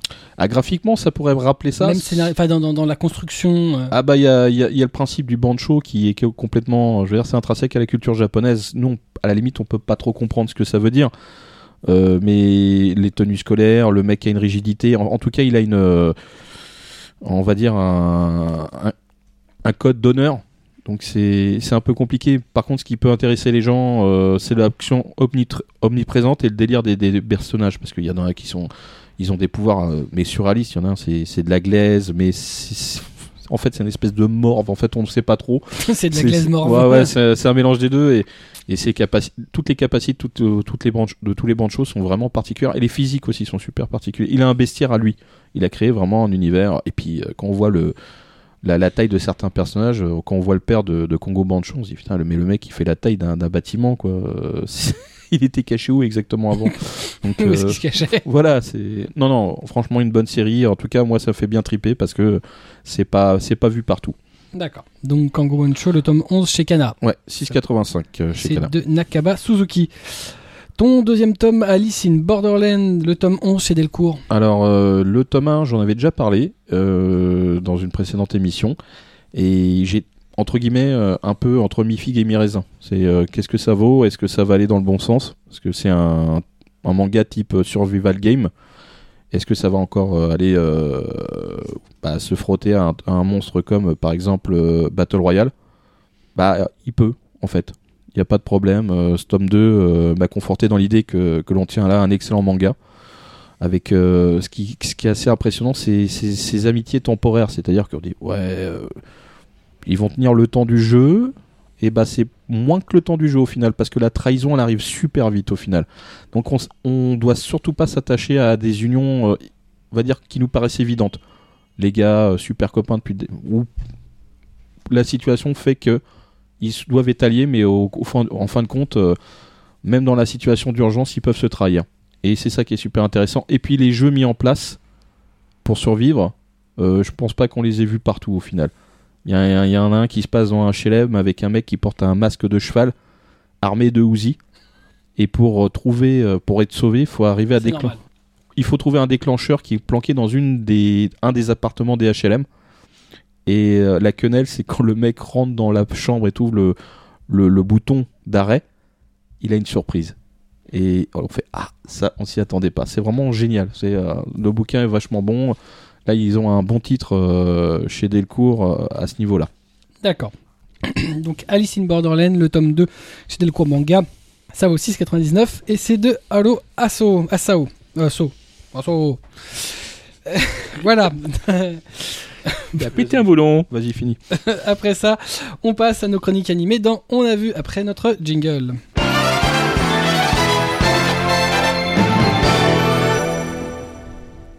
Et on commence avec Atras, Atras qui va nous parler du coffret DVD de Sailor Moon paru chez Kazé. Voilà. Donc, Atras qui parle de Sailor Moon, ça va choquer personne. hein. Non, non, Oh non, non, non, on s'en fout, en fait. Donc, euh, bah, donc c'est la version collector du coffret. Donc, euh, enfin, La collector. version collector, faudrait déjà qu'il y ait une version normale. quoi. Voilà, c'est ça. J'aime beaucoup. Bah. J'adore les gens qui te mettent attention, édition collector. Ouais, mais c'est la seule. Ah bah, Oui. édition quoi. Ouais, Ok. bien. Si, le côté des collectors, c'est le nombre de, c'est le nombre de, de, enfin, de, de, de- de coffrets pressés. 4000. Qui le rang collector. bah, c'est la seule édition quoi. Oui, on va, on va- en même temps, on va être honnête, c'est ce qui va, ça va suffire à, à couvrir les. Collector, oui, c'est pas dur quelque part. hein. Hmm. Bah, en même temps, quand, quand tu vois ce que tu avais avant, euh, Bah, il y avait rien. tout est collector dans ce cas-là. Non, mais enfin bon, tout peut s'appeler collector du coup. Voilà. hein.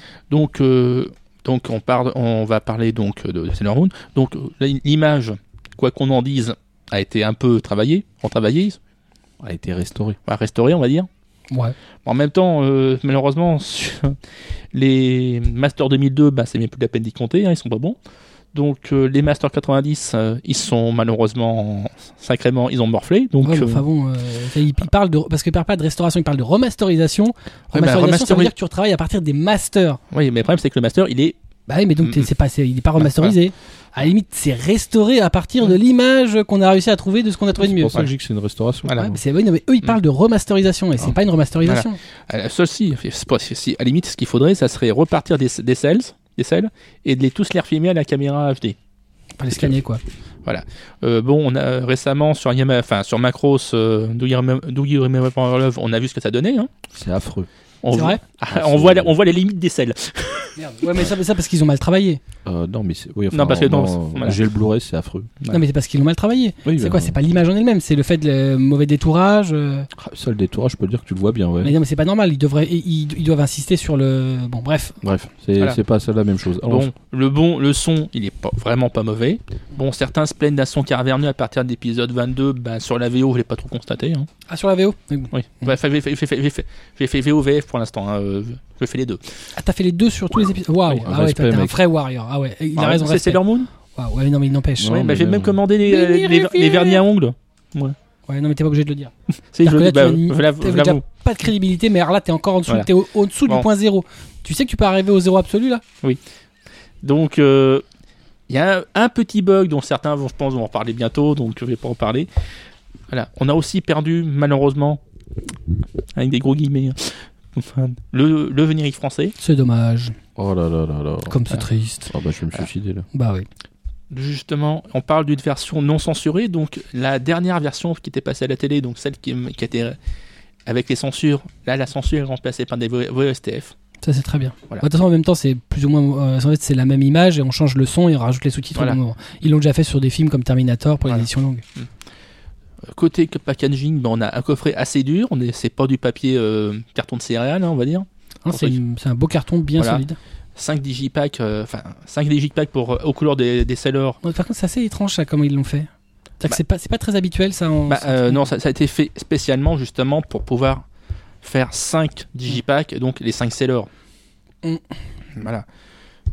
Non, mais ils avaient façon de faire des trucs, mais c'est vrai que c'est assez original. Voilà. Moi j'aime. Du pas- coup, ça, en plus, ça permet de mettre dans chaque digipack euh, la carte Ah ouais. euh, de la seller, tout ça. Ah là, il en peut plus là. Il y a la petite carte Ah ouais, putain, là, il est en train de nous le Ah non déballer. mais attends, genre. mais là il te le, tu sais, il te le chie. En plus, vous avez pas de chance de pas avoir l'image. Il est en train de le caresser là. Mmh. Attends, Oh, j'ai encore mes, V- et attends, mes, mes VFS étaient mortes, hein, moi, moi, sur Moon. Ah ça, elles sont- elles étaient mortes à force d'avoir été astiquées. Hein. Ouais. Eh, donc, donc- Donc voilà, donc très, pour moi très belle édition. Bon, 90 euros quand même. hein, ça, ça ouais, c'est un ça. peu cher. J'avoue. Oui, mais en même temps, je pense que malheureusement euh, la licence ça doit pas être donnée. Bon, faut, non, arrête, tu déconnes. C'est l'Harmoon. Oui, Pas mais l'anniversaire. Non mais attends, il y a anniversaire. l'anni- La, la nouvelle série coûtera peut-être un peu d'argent. Mais attends, c'est une série qui date des années 90. Si, il y a une nouvelle série. Bah, bah, bref, Ouais. effectivement, c'est pas encore euh, sûr. Mais, euh, enfin bon, effectivement, c'est 46 épisodes, mais 90 euros. Honnêtement, euh, je vais pas le dire, mais ils sont un peu touchés sur ce coup-là. hein. Euh, S'ils croient vraiment réussir à avoir un succès commercial avec un coffret d'une série des années 90 à Je le souhaite. 90 euros, euh, vu euh, l'état du marché, Ouais, à mon avis, ils veulent pas un succès commercial, ils veulent juste écouler 4000 exemplaires. Voilà. bah, même à 4000 exemplaires, C'est tout est vendu. Hein. Tout est vendu, hein. Bah ouais, mais c'est. D'ailleurs rassurant, 90. c'est d'ailleurs rassurant pour nous parce que nous, on va, on veut les autres aussi. hein. On veut Stars, Enfin, on 90 veut, euros, c'est quand même vraiment. on veut, Air, on veut tout ça. Donc, Bah, euh, Au faut- prix du marché actuel, honnêtement. Bah non, c'est pas ça. C'est que moi, je, je fais toujours le comparatif avec le, le marché japonais, c'est-à-dire le prix Voilà. du coffret des Non, japonais. mais tu peux pas, tu peux pas prendre en compte le. Sinon, si- sinon ça, c'est, c'est limite donné, quoi. Bah oui, c'est euh, donné. C'est donné pour moi. Un, un, un, on n'a pas le même pouvoir d'achat que les Japonais. Mm. Deux, le, le, le, le- comment dire, le coût de la vie Japon-France n'est pas le même. Et, Donc quand on fait une transcription simple yen J'ai vu des euro, Japonais- on n'a pas le vrai tarif. et Il faut j'ai le faire vu au des- coût de la vie. Oui, j'ai vu des Japonais l'acheter quand même. hein. Non mais oui, mais évidemment. Mais attends, leur monnaie est plus forte. Hmm. Mais ça change rien. C'est- exactement ce que je dis. Je te dis que le- leur monnaie est plus forte, leur euh, Hmm. pouvoir d'achat est plus fort. Un yen est plus bas que nous. Non, mais ce que je veux dire, il est plus fort. Leur pouvoir d'achat est plus Ah, fort. oui, au yen, au yen, ça, enfin, quand toi tu dis ça vaut 80 euros, pour eux par rapport à, euh, à leur coffret vaut pas 80 euros, puisqu'ils ont pour eux 80 euros correspond pas à la même chose que nous. Hein, Je sais Voilà. que le coffret fait pas 300, euh, 80 euros chez eux, ouais. Non, mais il- pour- il pour en eux, 80 euros, ça correspond pas à un petit 80 deux euros chez devant, hein, De la euh, même façon que euh, un SMIC, c'est pas le, eux le salaire minimal est pas le même que chez nous. Donc, on, euh, coffret, BO, VOSTF, on a la VF. Bon, par contre, c'est la VF d'époque, hein, donc euh, avec, euh, on va dire, 5 doubleurs qui tournent sur, pour, pour faire tous les persos. Tous les persos. Tous les persos. Enfin, c'était pas le plus mauvais doublage de l'époque, hein, aussi. hein. On y a pire. Il y a eu Hmm. pire, hein, mais bon. Non, c'est pas mal, mais je trouve, moi, je trouve que l'image, euh, tu vois, on parle de remasterisation, bon, on va dire qu'ils se sont trompés, et qu'on parle de restauration, et je trouve qu'il y a quand même encore énormément d'artefacts, énormément de, de bruit, énormément de poussière. Ça, Euh, ça, c'est extrêmement ça visible. varie. hein. Il y a des épisodes où c'est beaucoup moins. C'est pour ça que. Non, mais voilà, je, je, je, je, je vois bien qu'il, mais euh, je pense que euh, il aurait peut-être fallu attendre que les Japonais fassent une vraie restauration, une vraie remasterisation avant de vouloir sortir quelque chose. Bah, c'est dommage, Non, je- ils voulaient le faire, les Japonais, ils ont, ils ont abandonné l'idée. Justement, c'est pour ça qu'il n'y aura pas. Même au Japon, il n'y a pas de Comme des vrais remasterisation. problèmes, mais c'est c'est quand même C'est hallucinant pour ça parce que. Tu vois, à, à titre d'exemple, euh, contemporain de Sailor Moon Dragon Ball a été restauré. C'est une vraie restauration. Tu m'excuses. Ouais, mais je crois qu'en fait, on, se- je- là, mon point de vue est que au Japon, l'aura de Sailor Moon, euh, je crois que tout le monde s'en fout en fait. c'est certainement inférieur à. Mais certes, mais bon, donc ça veut dire que voilà, ils n'ont pas fait non plus, ils n'ont pas mis les, les- les moyens qu'ils auraient pu mettre. Ah non, mais euh, je, la Toei. bah, je sais pas, en comparaison, euh, Sailor Moon en Allemagne, c'est comme nous, Dragon Ball en France. Hmm. Voilà, c'est c'est c'est plus. euh, ça les intéresse beaucoup hein. plus. Mais euh, bon. Voilà, en- au Japon, à première vue, Sailor Moon, c'est ça fait partie du truc, mais bon, les, les gens Ouais, se bah, lèvent en pas pour. temps, euh, Non, les oui. gens l'ont un peu oublié. quoi. En Ça fonctionnait bien quand Au. Japon, euh, malheureusement, ils ont subi la série télé, live. Non, mais je pense pas que ça, ça, ça ça, ça Au joue- contraire, ça au contraire, ça, mon- montre l'intérêt du titre. Non, Et qu'ils soient t'as pas vu la série télé live. Bien sûr que si, je l'ai vu, mais ça n'a pas, ça a pas de rapport. Mais euh, ils ont bien sorti Dave Hillman et ça, ça en fait, pas- ça, en- ça, ça reste un truc culte. Mais euh, ils vont, ils ont prévu de produire une nouvelle série, donc ça montre quand même qu'il y a un aura. On peut pas dire ça. t- On connaît les Japonais. Les Japonais, ils sortent une série quand ils sont persuadés que ça va fonctionner. Ils sortent pas pour le plaisir de sortir. Mm. Ça n'existe pas, ça. Surtout pas les Japonais. Euh, donc voilà, c'est aussi une des raisons qui fait qu'ils la repoussent, hein, parce qu'ils se posent des questions. Mais Mm. euh, bon, il n'empêche que ça reste un beau coffret, mais, euh, mais moi je trouve que c'est un peu dommage de pas avoir. de ce, enfin, voilà, ça manque de piqué. Surtout que les dessins sont beaux. les, les cellulos, tu les vois, c'est, c'est du, ça reste du beau travail encore aujourd'hui. Surtout pour de la Toei. Alors, euh, moi, euh, donc, euh, tiens, on va en terminer quand même. Sailor Moon, le coffret euh, DVD. Donc, Chez c'est Kazé. 89,90 chez Kazé. Ouais. Voilà. Et merci pour le service presse euh, en version sans coffret. Oui. Moi, j'ai, beaucoup. moi, moi, j'ai mon coffret, je l'ai payé. J'aime beaucoup pouvoir parler du coffret. Tu reçois des petits DVD dans des petites pochettes. Donc c'est un peu dommage de- pour le- l'habillage. Ma foi, euh, euh, c'était Atras qui faisait le- le- la chronique et lui est un grand fan et qu'il a acheté son coffret. Moi j'ai vu Anohana alias, je vais essayer, Ano Himita Hana no Namae Obokutachi wa Mada Shiranai. Rentrez chez vous. Exactement. voilà, donc euh, évidemment, euh, contra- euh, en contraction Anohana, d'ailleurs les japonais disent aussi Anohana, et le site s'appelle. Anohana, ouais, faut pas déconner. Euh, et ça veut dire, nous ne connaissons toujours pas le nom de la fleur que nous avons vue ce jour-là. Putain, le raccourci. Vache. Non, non, ça c'est le titre normal hein, qui veut dire ça. Non, mais commence par ça, on ira moins vite. Oui, sauf que personne n'utilise la traduction. euh, voilà, donc c'est un animé du euh, studio A- A1 Pictures, ce qu'on fait récemment sur Art Online. Par contre, ça a été euh, produit précédemment, puisque c'était en 2011, sur le scénario de Mari Okada. Donc Anohana, ça met en scène un groupe de cinq amis d'enfance qui se voient séparés par la, disparition tragique de leur ami Menma. Dix années plus tard, Jinta, leur leader, qui est devenu un Ikikomori. Donc en l'occurrence un type qui sort pas de chez lui, euh, qui est enfermé, qui a plus de vie sociale, euh, et qui se, qui se réveille un jour nez à nez avec une Memma ayant quelque peu grandi, euh, mais pas autant que lui, et qui semble être l'esprit de la jeune fille, puisque personne ne la voit sauf lui. Euh, elle lui dit qu'elle a besoin de son aide pour réaliser un souhait dont elle ne se souvient plus euh, exactement. C'est-à-dire qu'elle elle est Menma sans avoir exactement, sans tous, sans souvenir de tout ce qui s'est passé. Euh, et pour pour réaliser son souhait, il va devoir réunir à nouveau tout le tout le fameux groupe d'amis. La tâche va donc s'avérer ardue, tant pour les uns que pour les autres, parce qu'ils nourrissent tous de profonds regrets, ils ont tous des rancœurs et ils sont tous responsables de sa mort, puisqu'ils étaient tous ensemble au moment où elle est décédée. Ils ont tous de bonnes raisons de, de s'en vouloir pour ça. Euh, c'est un animé, c'est un vrai drame, honnêtement. Euh, c'est euh, c'est très joli, mais voilà, il y a des phases légèrement marrantes, mais globalement, c'est vraiment un animé dramatique de bout en bout. Voilà, c'est une histoire avant tout tragique et douloureuse. J'avais mis en avant le, nom du scénariste, enfin de la scénariste en l'occurrence, parce qu'elle a vraiment écrit de façon très très fine un l'histoire, deux les rapports entre les personnages et quel, est leur passé, qu'est-ce qui fait qu'ils sont blessés comme ça. Euh, chacun porte sa croix, chacun porte sa propre souffrance. Euh, c'est, euh, ça se ressent tout au long du récit. Durant toute l'histoire, les uns et les autres se blessent sans forcément le vouloir. Certains le veulent, d'autres moins, sans forcément s'en rendre compte. Ils sont tous omnubilés par l'accident qui, s'est déroulé dix ans auparavant. Tous qui sont aujourd'hui tient de ça. Personne n'a oublié. Euh, certains sont encore amoureux de la, petite fille euh, euh, et tout ce qu'ils ont fait. Donc notamment Jinta, sa vie a été complètement gâchée. Il a, lui qui était super bon en études, a complètement abandonné. Il est dans une faculté, enfin un lycée de seconde zone. Bon, il y va plus vraiment. D'autres ont racheté les vêtements qu'elle portait. Donc Menma quand elle est décédée. Enfin, c'est vraiment, ils sont tous complètement, toute leur vie a été gâchée euh, par cet instant-là. Euh, Menma était clairement au centre du groupe, donc avec Jinta, il y avait un espèce de rapport amoureux qui se sont jamais avoués, mais euh, il faisait vraiment le centre du groupe et en fait le fait que le cœur ait éclaté, ça a complètement détruit tout le reste. Euh, voilà, donc euh, globalement on se rend compte que tous les personnages masculins étaient plus ou moins amoureux d'elle, que les personnages féminins la jalousaient pour x ou y raison, et en fait personne n'a jamais rien dit, tout est resté enfermé et en fait tout ressort donc dix ans plus tard quand ils finissent par se retrouver. Ce qui est intéressant, c'est qu'ils ont vraiment voilà le tout ce qui s'est passé à ce moment-là, au moment du drame, c'est pas forcément expliqué au début. Ça va expliquer petit à petit par touche selon les personnages. Euh, et en fait, on se rend compte qu'au début, si tout paraît clair, en fait, tout le monde a vraiment une bonne raison de se sentir responsable. Tout le monde moment donné s'est blessé euh, ou euh, tout le monde. Enfin, une action aurait pu faire que ça ne se passe pas, parce qu'en fait c'est un accident tragique. hein. Euh, Elle poursuit Jinta et elle, elle tombe, dans, enfin, elle se noie dans, dans la rivière en tombant, euh, voilà, de façon très conne. Parce qu'on se rend compte qu'entre ça, il y a des choses qui, qui sont passées. Elle a rencontré euh, des autres du groupe qui la recherchaient, des choses qui se sont dites qu'on sait pas au début et en fait qui, euh, qui influent énormément sur ce qui s'est passé. Euh, le fait est, c'est que tout le tout le groupe de personnages voit Jinta comme un grand taré, puisque un, il est Ikikomori, qu'en plus il a, avec tout ce que ça a de, de je peux pas parler aux gens, euh, je suis un asocial fini, et en plus il voit une morte à qui il parle. Ah, il a peut-être pété un câble, on n'en sait rien. Mais non, le fait est que c'est qu'en fait, on se rend compte que c'est pas le cas. C'est-à-dire qu'elle existe vraiment. C'est-à-dire qu'elle elle peut toucher, enfin, elle peut interagir sur les choses, mais il, il est seul à, à la voir. Euh, mais effectivement, les autres, ils croient pas réellement parce que souvent, bah, ça donne l'impression d'être, euh, bah, c'est le hasard, le fruit du hasard qu'elle.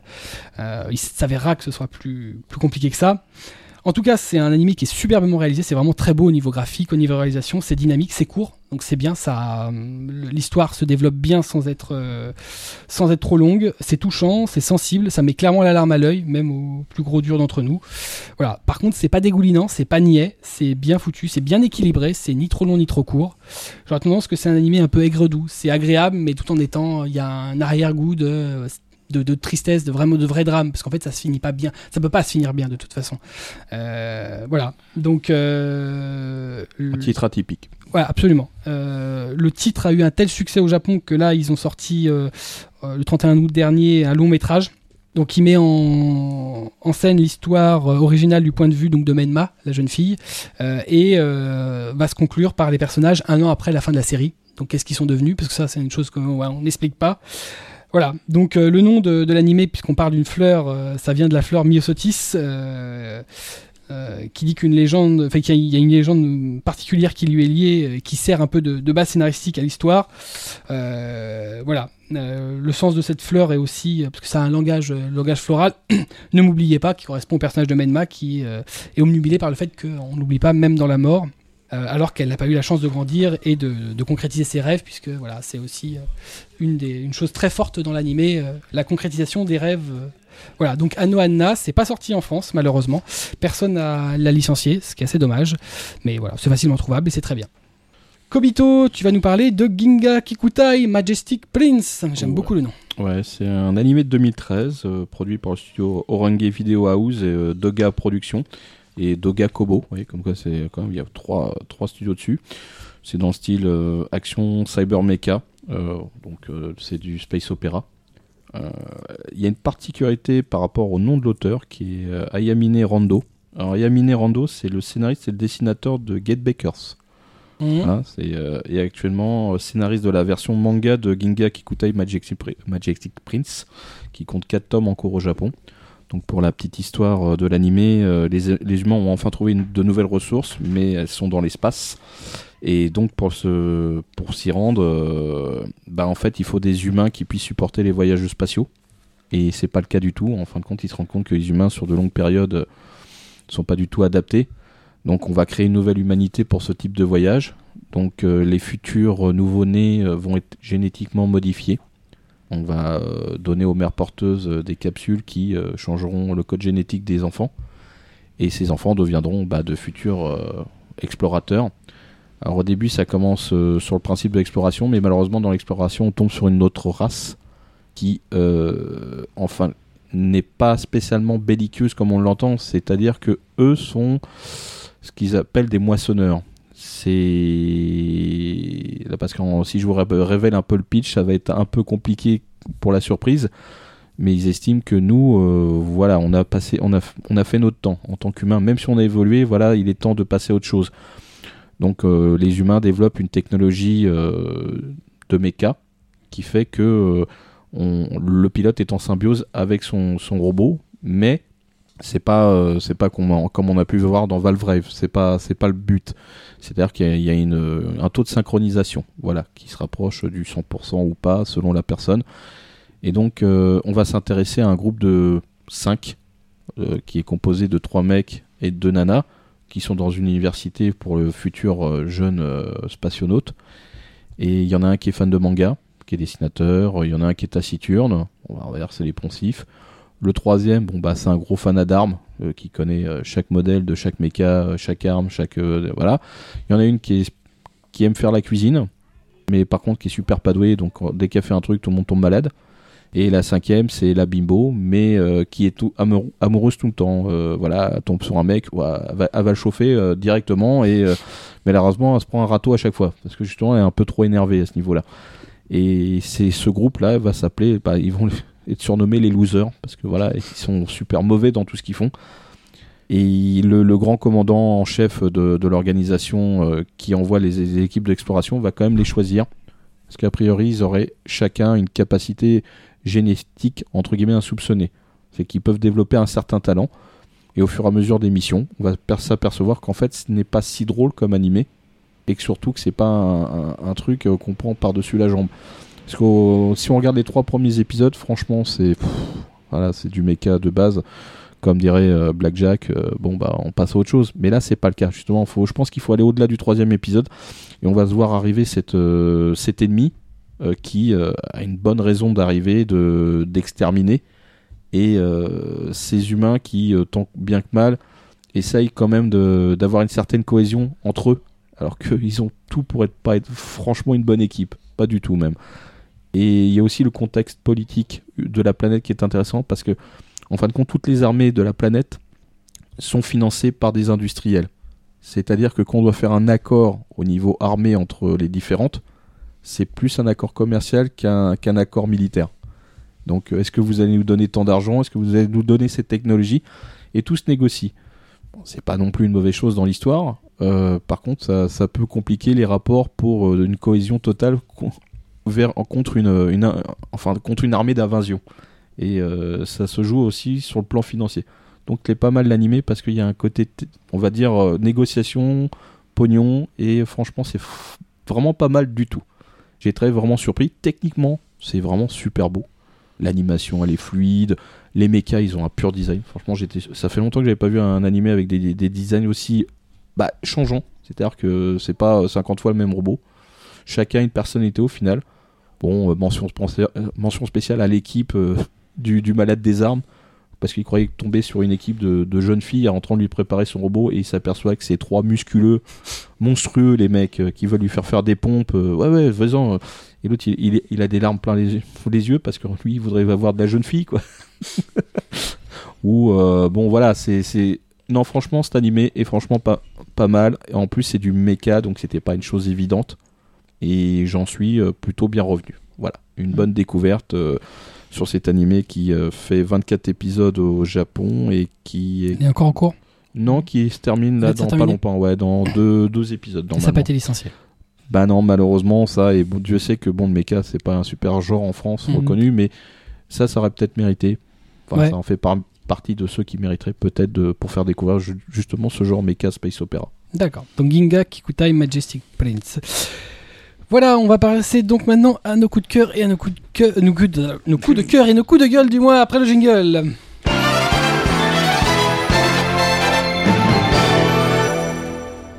On va commencer avec Atras. Eh ben, mon coup de cœur, ça va être la date de sortie ciné du prochain et peut-être euh, Dernier. dernier. Oui, enfin avec des gros guillemets parce qu'il il a déjà fait le coup de ça Oui, de, oui, voilà, hein, de, d'Hayao- euh, de film d'Hayao d'Hayao Miyazaki qui a été confirmé. Donc ça sera le 15 janvier 2014 sous le titre Le vent se lève, il faut tenter de vivre. Putain. Ouais, si bah, c'est un ça- titre comme ça, c'est non, non, c'est un hein. poème. hein. Donc ils ont, D'accord. ils ont retiré le titre d'un poème. D'accord. Donc, euh, bah, et il est donc sorti en juillet au Japon. 454 euh, copies distribuées et 700 000 spectateurs en deux jours. Très bien. Oh, ça va, c'est Ça une va, bonne hein. Oui, c'est honnête pour du Miyazaki, Voilà. quoi. Bon, bah moi j'avais- un peu peur qu'il sorte pas en France euh, au cinéma. Je pensais qu'il allait peut-être nous faire un direct ou des vidéos parce que manque de chance en Asie, il a suscité un petit peu de polémique ce film. Parce que donc euh, Ah, quoi, pourquoi de la cigarette? Non, non, pas que ça. Au Japon, il s'est fait tra- traiter de film antimilitariste, antinationaliste, tout ça. Et juste et en Corée, ça a été l'inverse. Mhm. Oui, Ouais, c'est deux points de vue, c'est toujours la même chose chez Ouais. eux. Ah Voilà. non, mais c'est quand même impressionnant l'écart. Trop militaire, pas assez militaire. Vous êtes sérieux?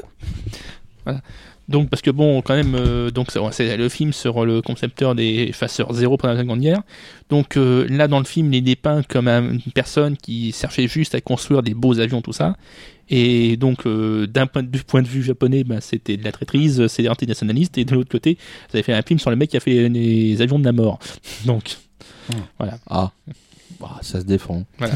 Effectivement, il y a eu le problème aussi sur la cigarette, une fois de plus. Voilà, vu que du coup, il y avait- il y a même l'association japonaise euh, contre le tabagisme avait demandé le retrait du film. Rien que ça. Voilà. Le mec, il fumait une clope dans l'avion. Non, non, c'est parce Je que trouve qu'il fume trop. voilà, ils sont, lyc- euh, ils sont lycéens, ils fument, donc c'est pas bien. Ah. Mon dieu, je vais m'y mettre demain. Voilà. Voilà. Donc, euh, je, craignais un direct ou des vidéos, mais finalement, on l'aura bien en, ciné- en cinéma, donc je suis assez content. Et en plus, pour les Lyonnais, il va passer en avant-première le 19 octobre dans le cadre du, du Festival de la Lumière. Ça fait une grosse, Avec- avant-première. hein. Avec, Avec peut- peut-être quelqu'un qui sera présent. voilà, il y aurait peut-être un invité. T'as un invité. Ouais. Un invité. Ils ont de la chance. Si c'est si l'invité, ils ont de la chance. Beaucoup de chance. Oui, vraiment beaucoup de Oui. chance. Bon, en même temps, je pense pas qu'il fasse des dessins. Non, il n'en fera plus. Il n'en a pas fait depuis 20 ans. On passe à Kobito qui va nous faire son coup de gueule avant son coup de cœur. Il va nous faire un bundle entre les deux. Ouais, parce que sinon ça va Il pas être nous parler de. Sailor Moon. Bah, le, oui, je parle de Sailor Moon parce que euh, Atras, bon bah là, il, il en peut plus. Là, d'ailleurs, il passe plus sous la table. Mais euh, le, Il le- se touche les seins quand tu oui, dis voilà. ça. euh, Il oh my les- titties. C'est avec ses oh, deux mains, là. oh, Mm. non, c'est horrible. hein. ah oui, Euh, j'avoue. Voilà, quand même, c'est horrible. Vision d'horreur. Ouais, ouais, ouais. Ah, là, moi, je, je vais prendre mon stylo, je vais me crever les yeux. Euh, en Tiens, fait, attends, tiens. non, non, non, non. je vais en prendre deux en même temps, ça ira plus vite. Ah, c'est- un par un, ça fait mal. Euh, il est bien ce coffret. Non, non, honnêtement, il est très bien. Il y a juste un souci sur l'épisode 44, c'est euh, bah, le bug de la VF qui saute Après. après le high catch. Ouais. Donc, euh, bon, bah, il y a quoi 2 minutes 30 de silence. Bon, en même temps, c'est la VF. Perso, Tu t'en fous. je m'en fous de. Voilà. C'est horrible d'ailleurs cette VF. Mais bon, elle existe et il y a des gens qui n'écoutent que la VF. Donc je peux comprendre que ça soit vraiment, vraiment chiant. Mais euh, bon, voilà, c'est c'est un petit bug qui a été euh, vu très vite et qui a été euh, tout de suite bah, pris en compte et avec pour final une bonne réactivité.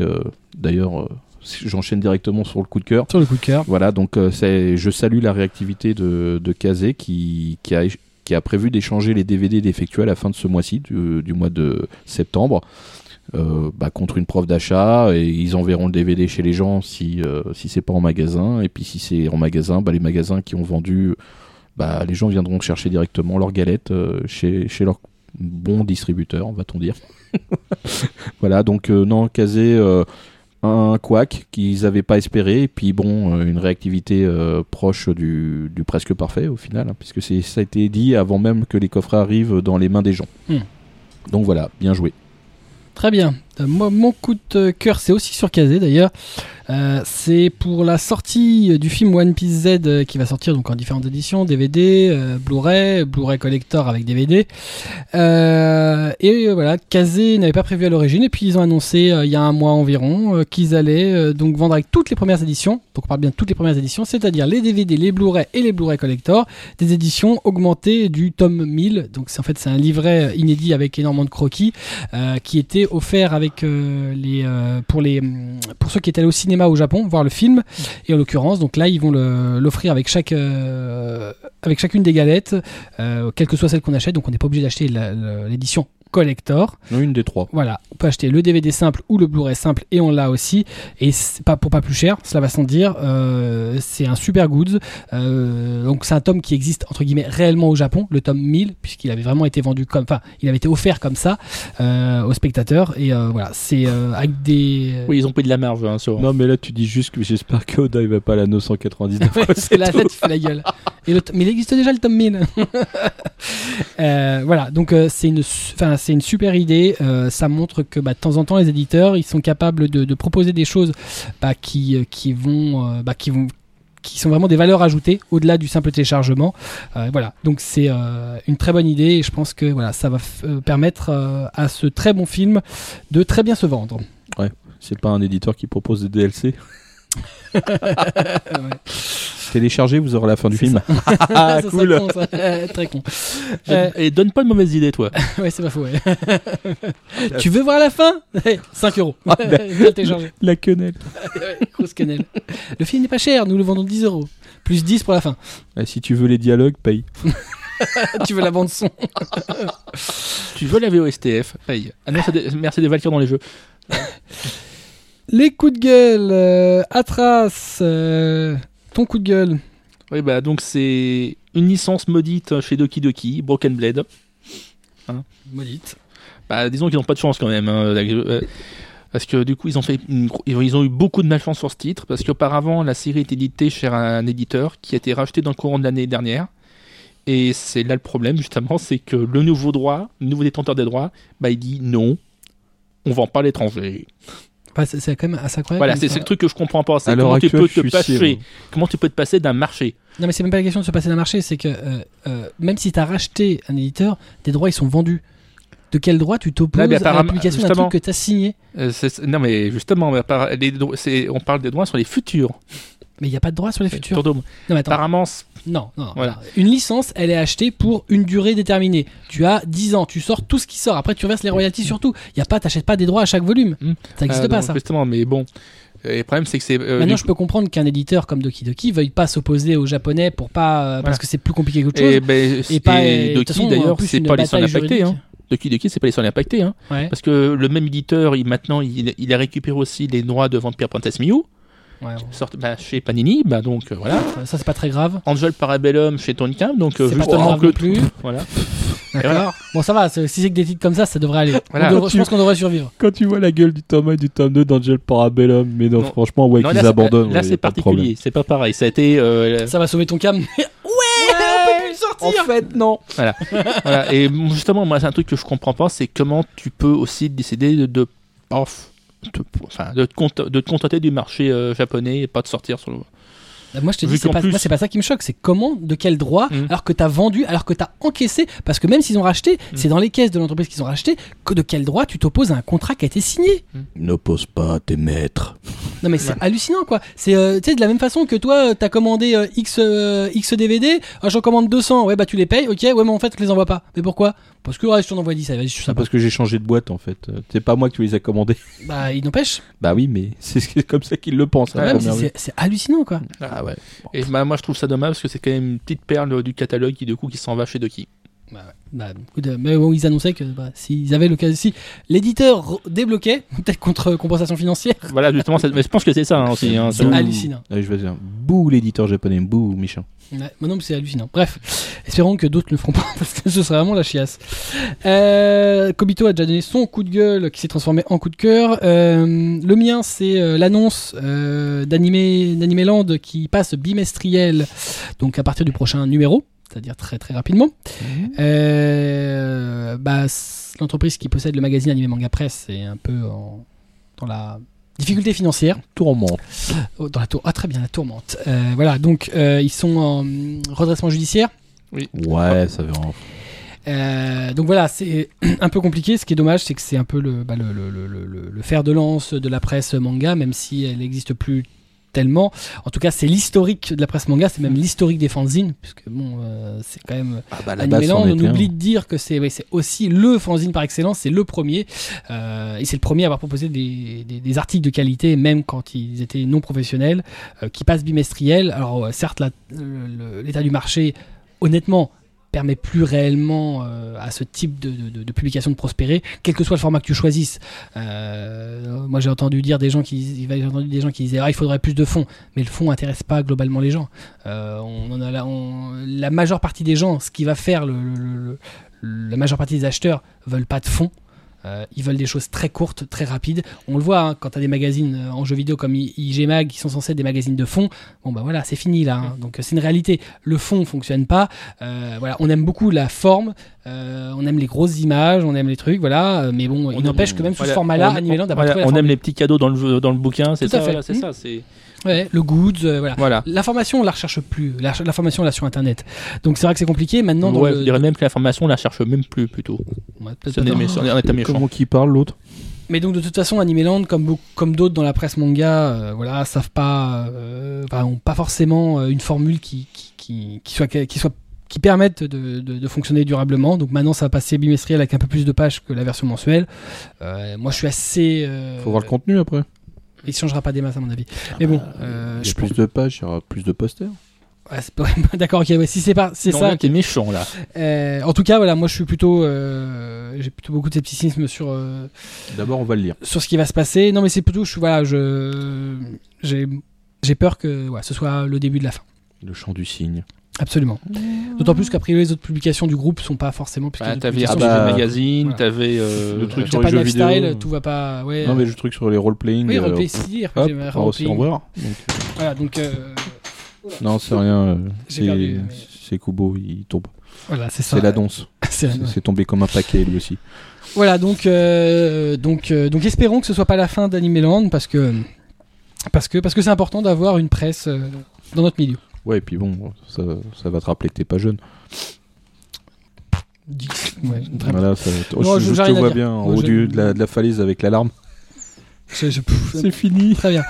Voilà, donc euh, sur ces bons mots, on va se quitter. Merci Kobito pour euh, ta phrase de conclusion. Nous fais pas une phrase euh, Si, si, bien sûr. comme en août, non Non? Comment en août Ouais, tu, tu te lâches pas euh, Non, non, non, non, Quoi, tu- non, non. Tu parles de quoi De l'habit en fleurs Ouais. Non, c'est non. Ah ouais, pour ses fans, Mais je, trop. je, je- je me suis, je, je me suis pas lâché, hein. je sais pas Merci. de quoi, je sais même plus pourquoi j'ai dit ça. Mais bref, euh, je vois que vous avez retenu ça, moi je, bon bref, ça n'a pas d'importance. Voilà, donc on vous remercie quand même d'avoir été avec nous pour ce numéro 8 de MangaCast Omake. On vous avait pas oublié le mois dernier puisque vous aviez hors série toujours en ligne, Euh, mais euh, on revient pour ce numéro de rentrée.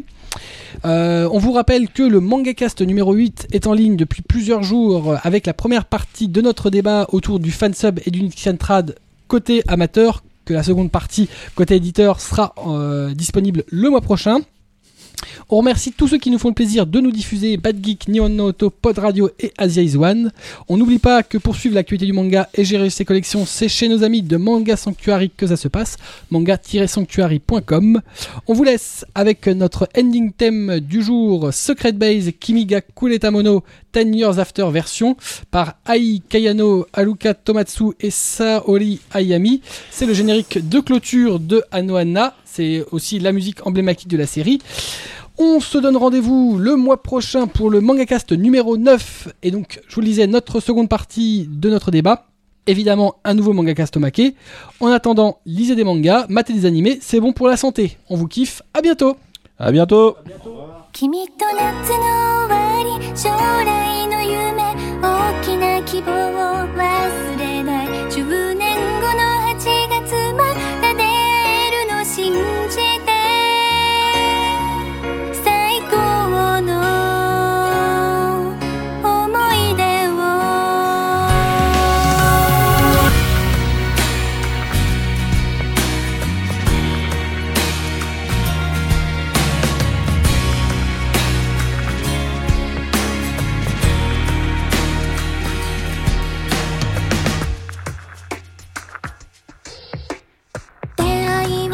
した瞬間帰り道の交差点で声をかけてくれたね。一緒に帰ろう。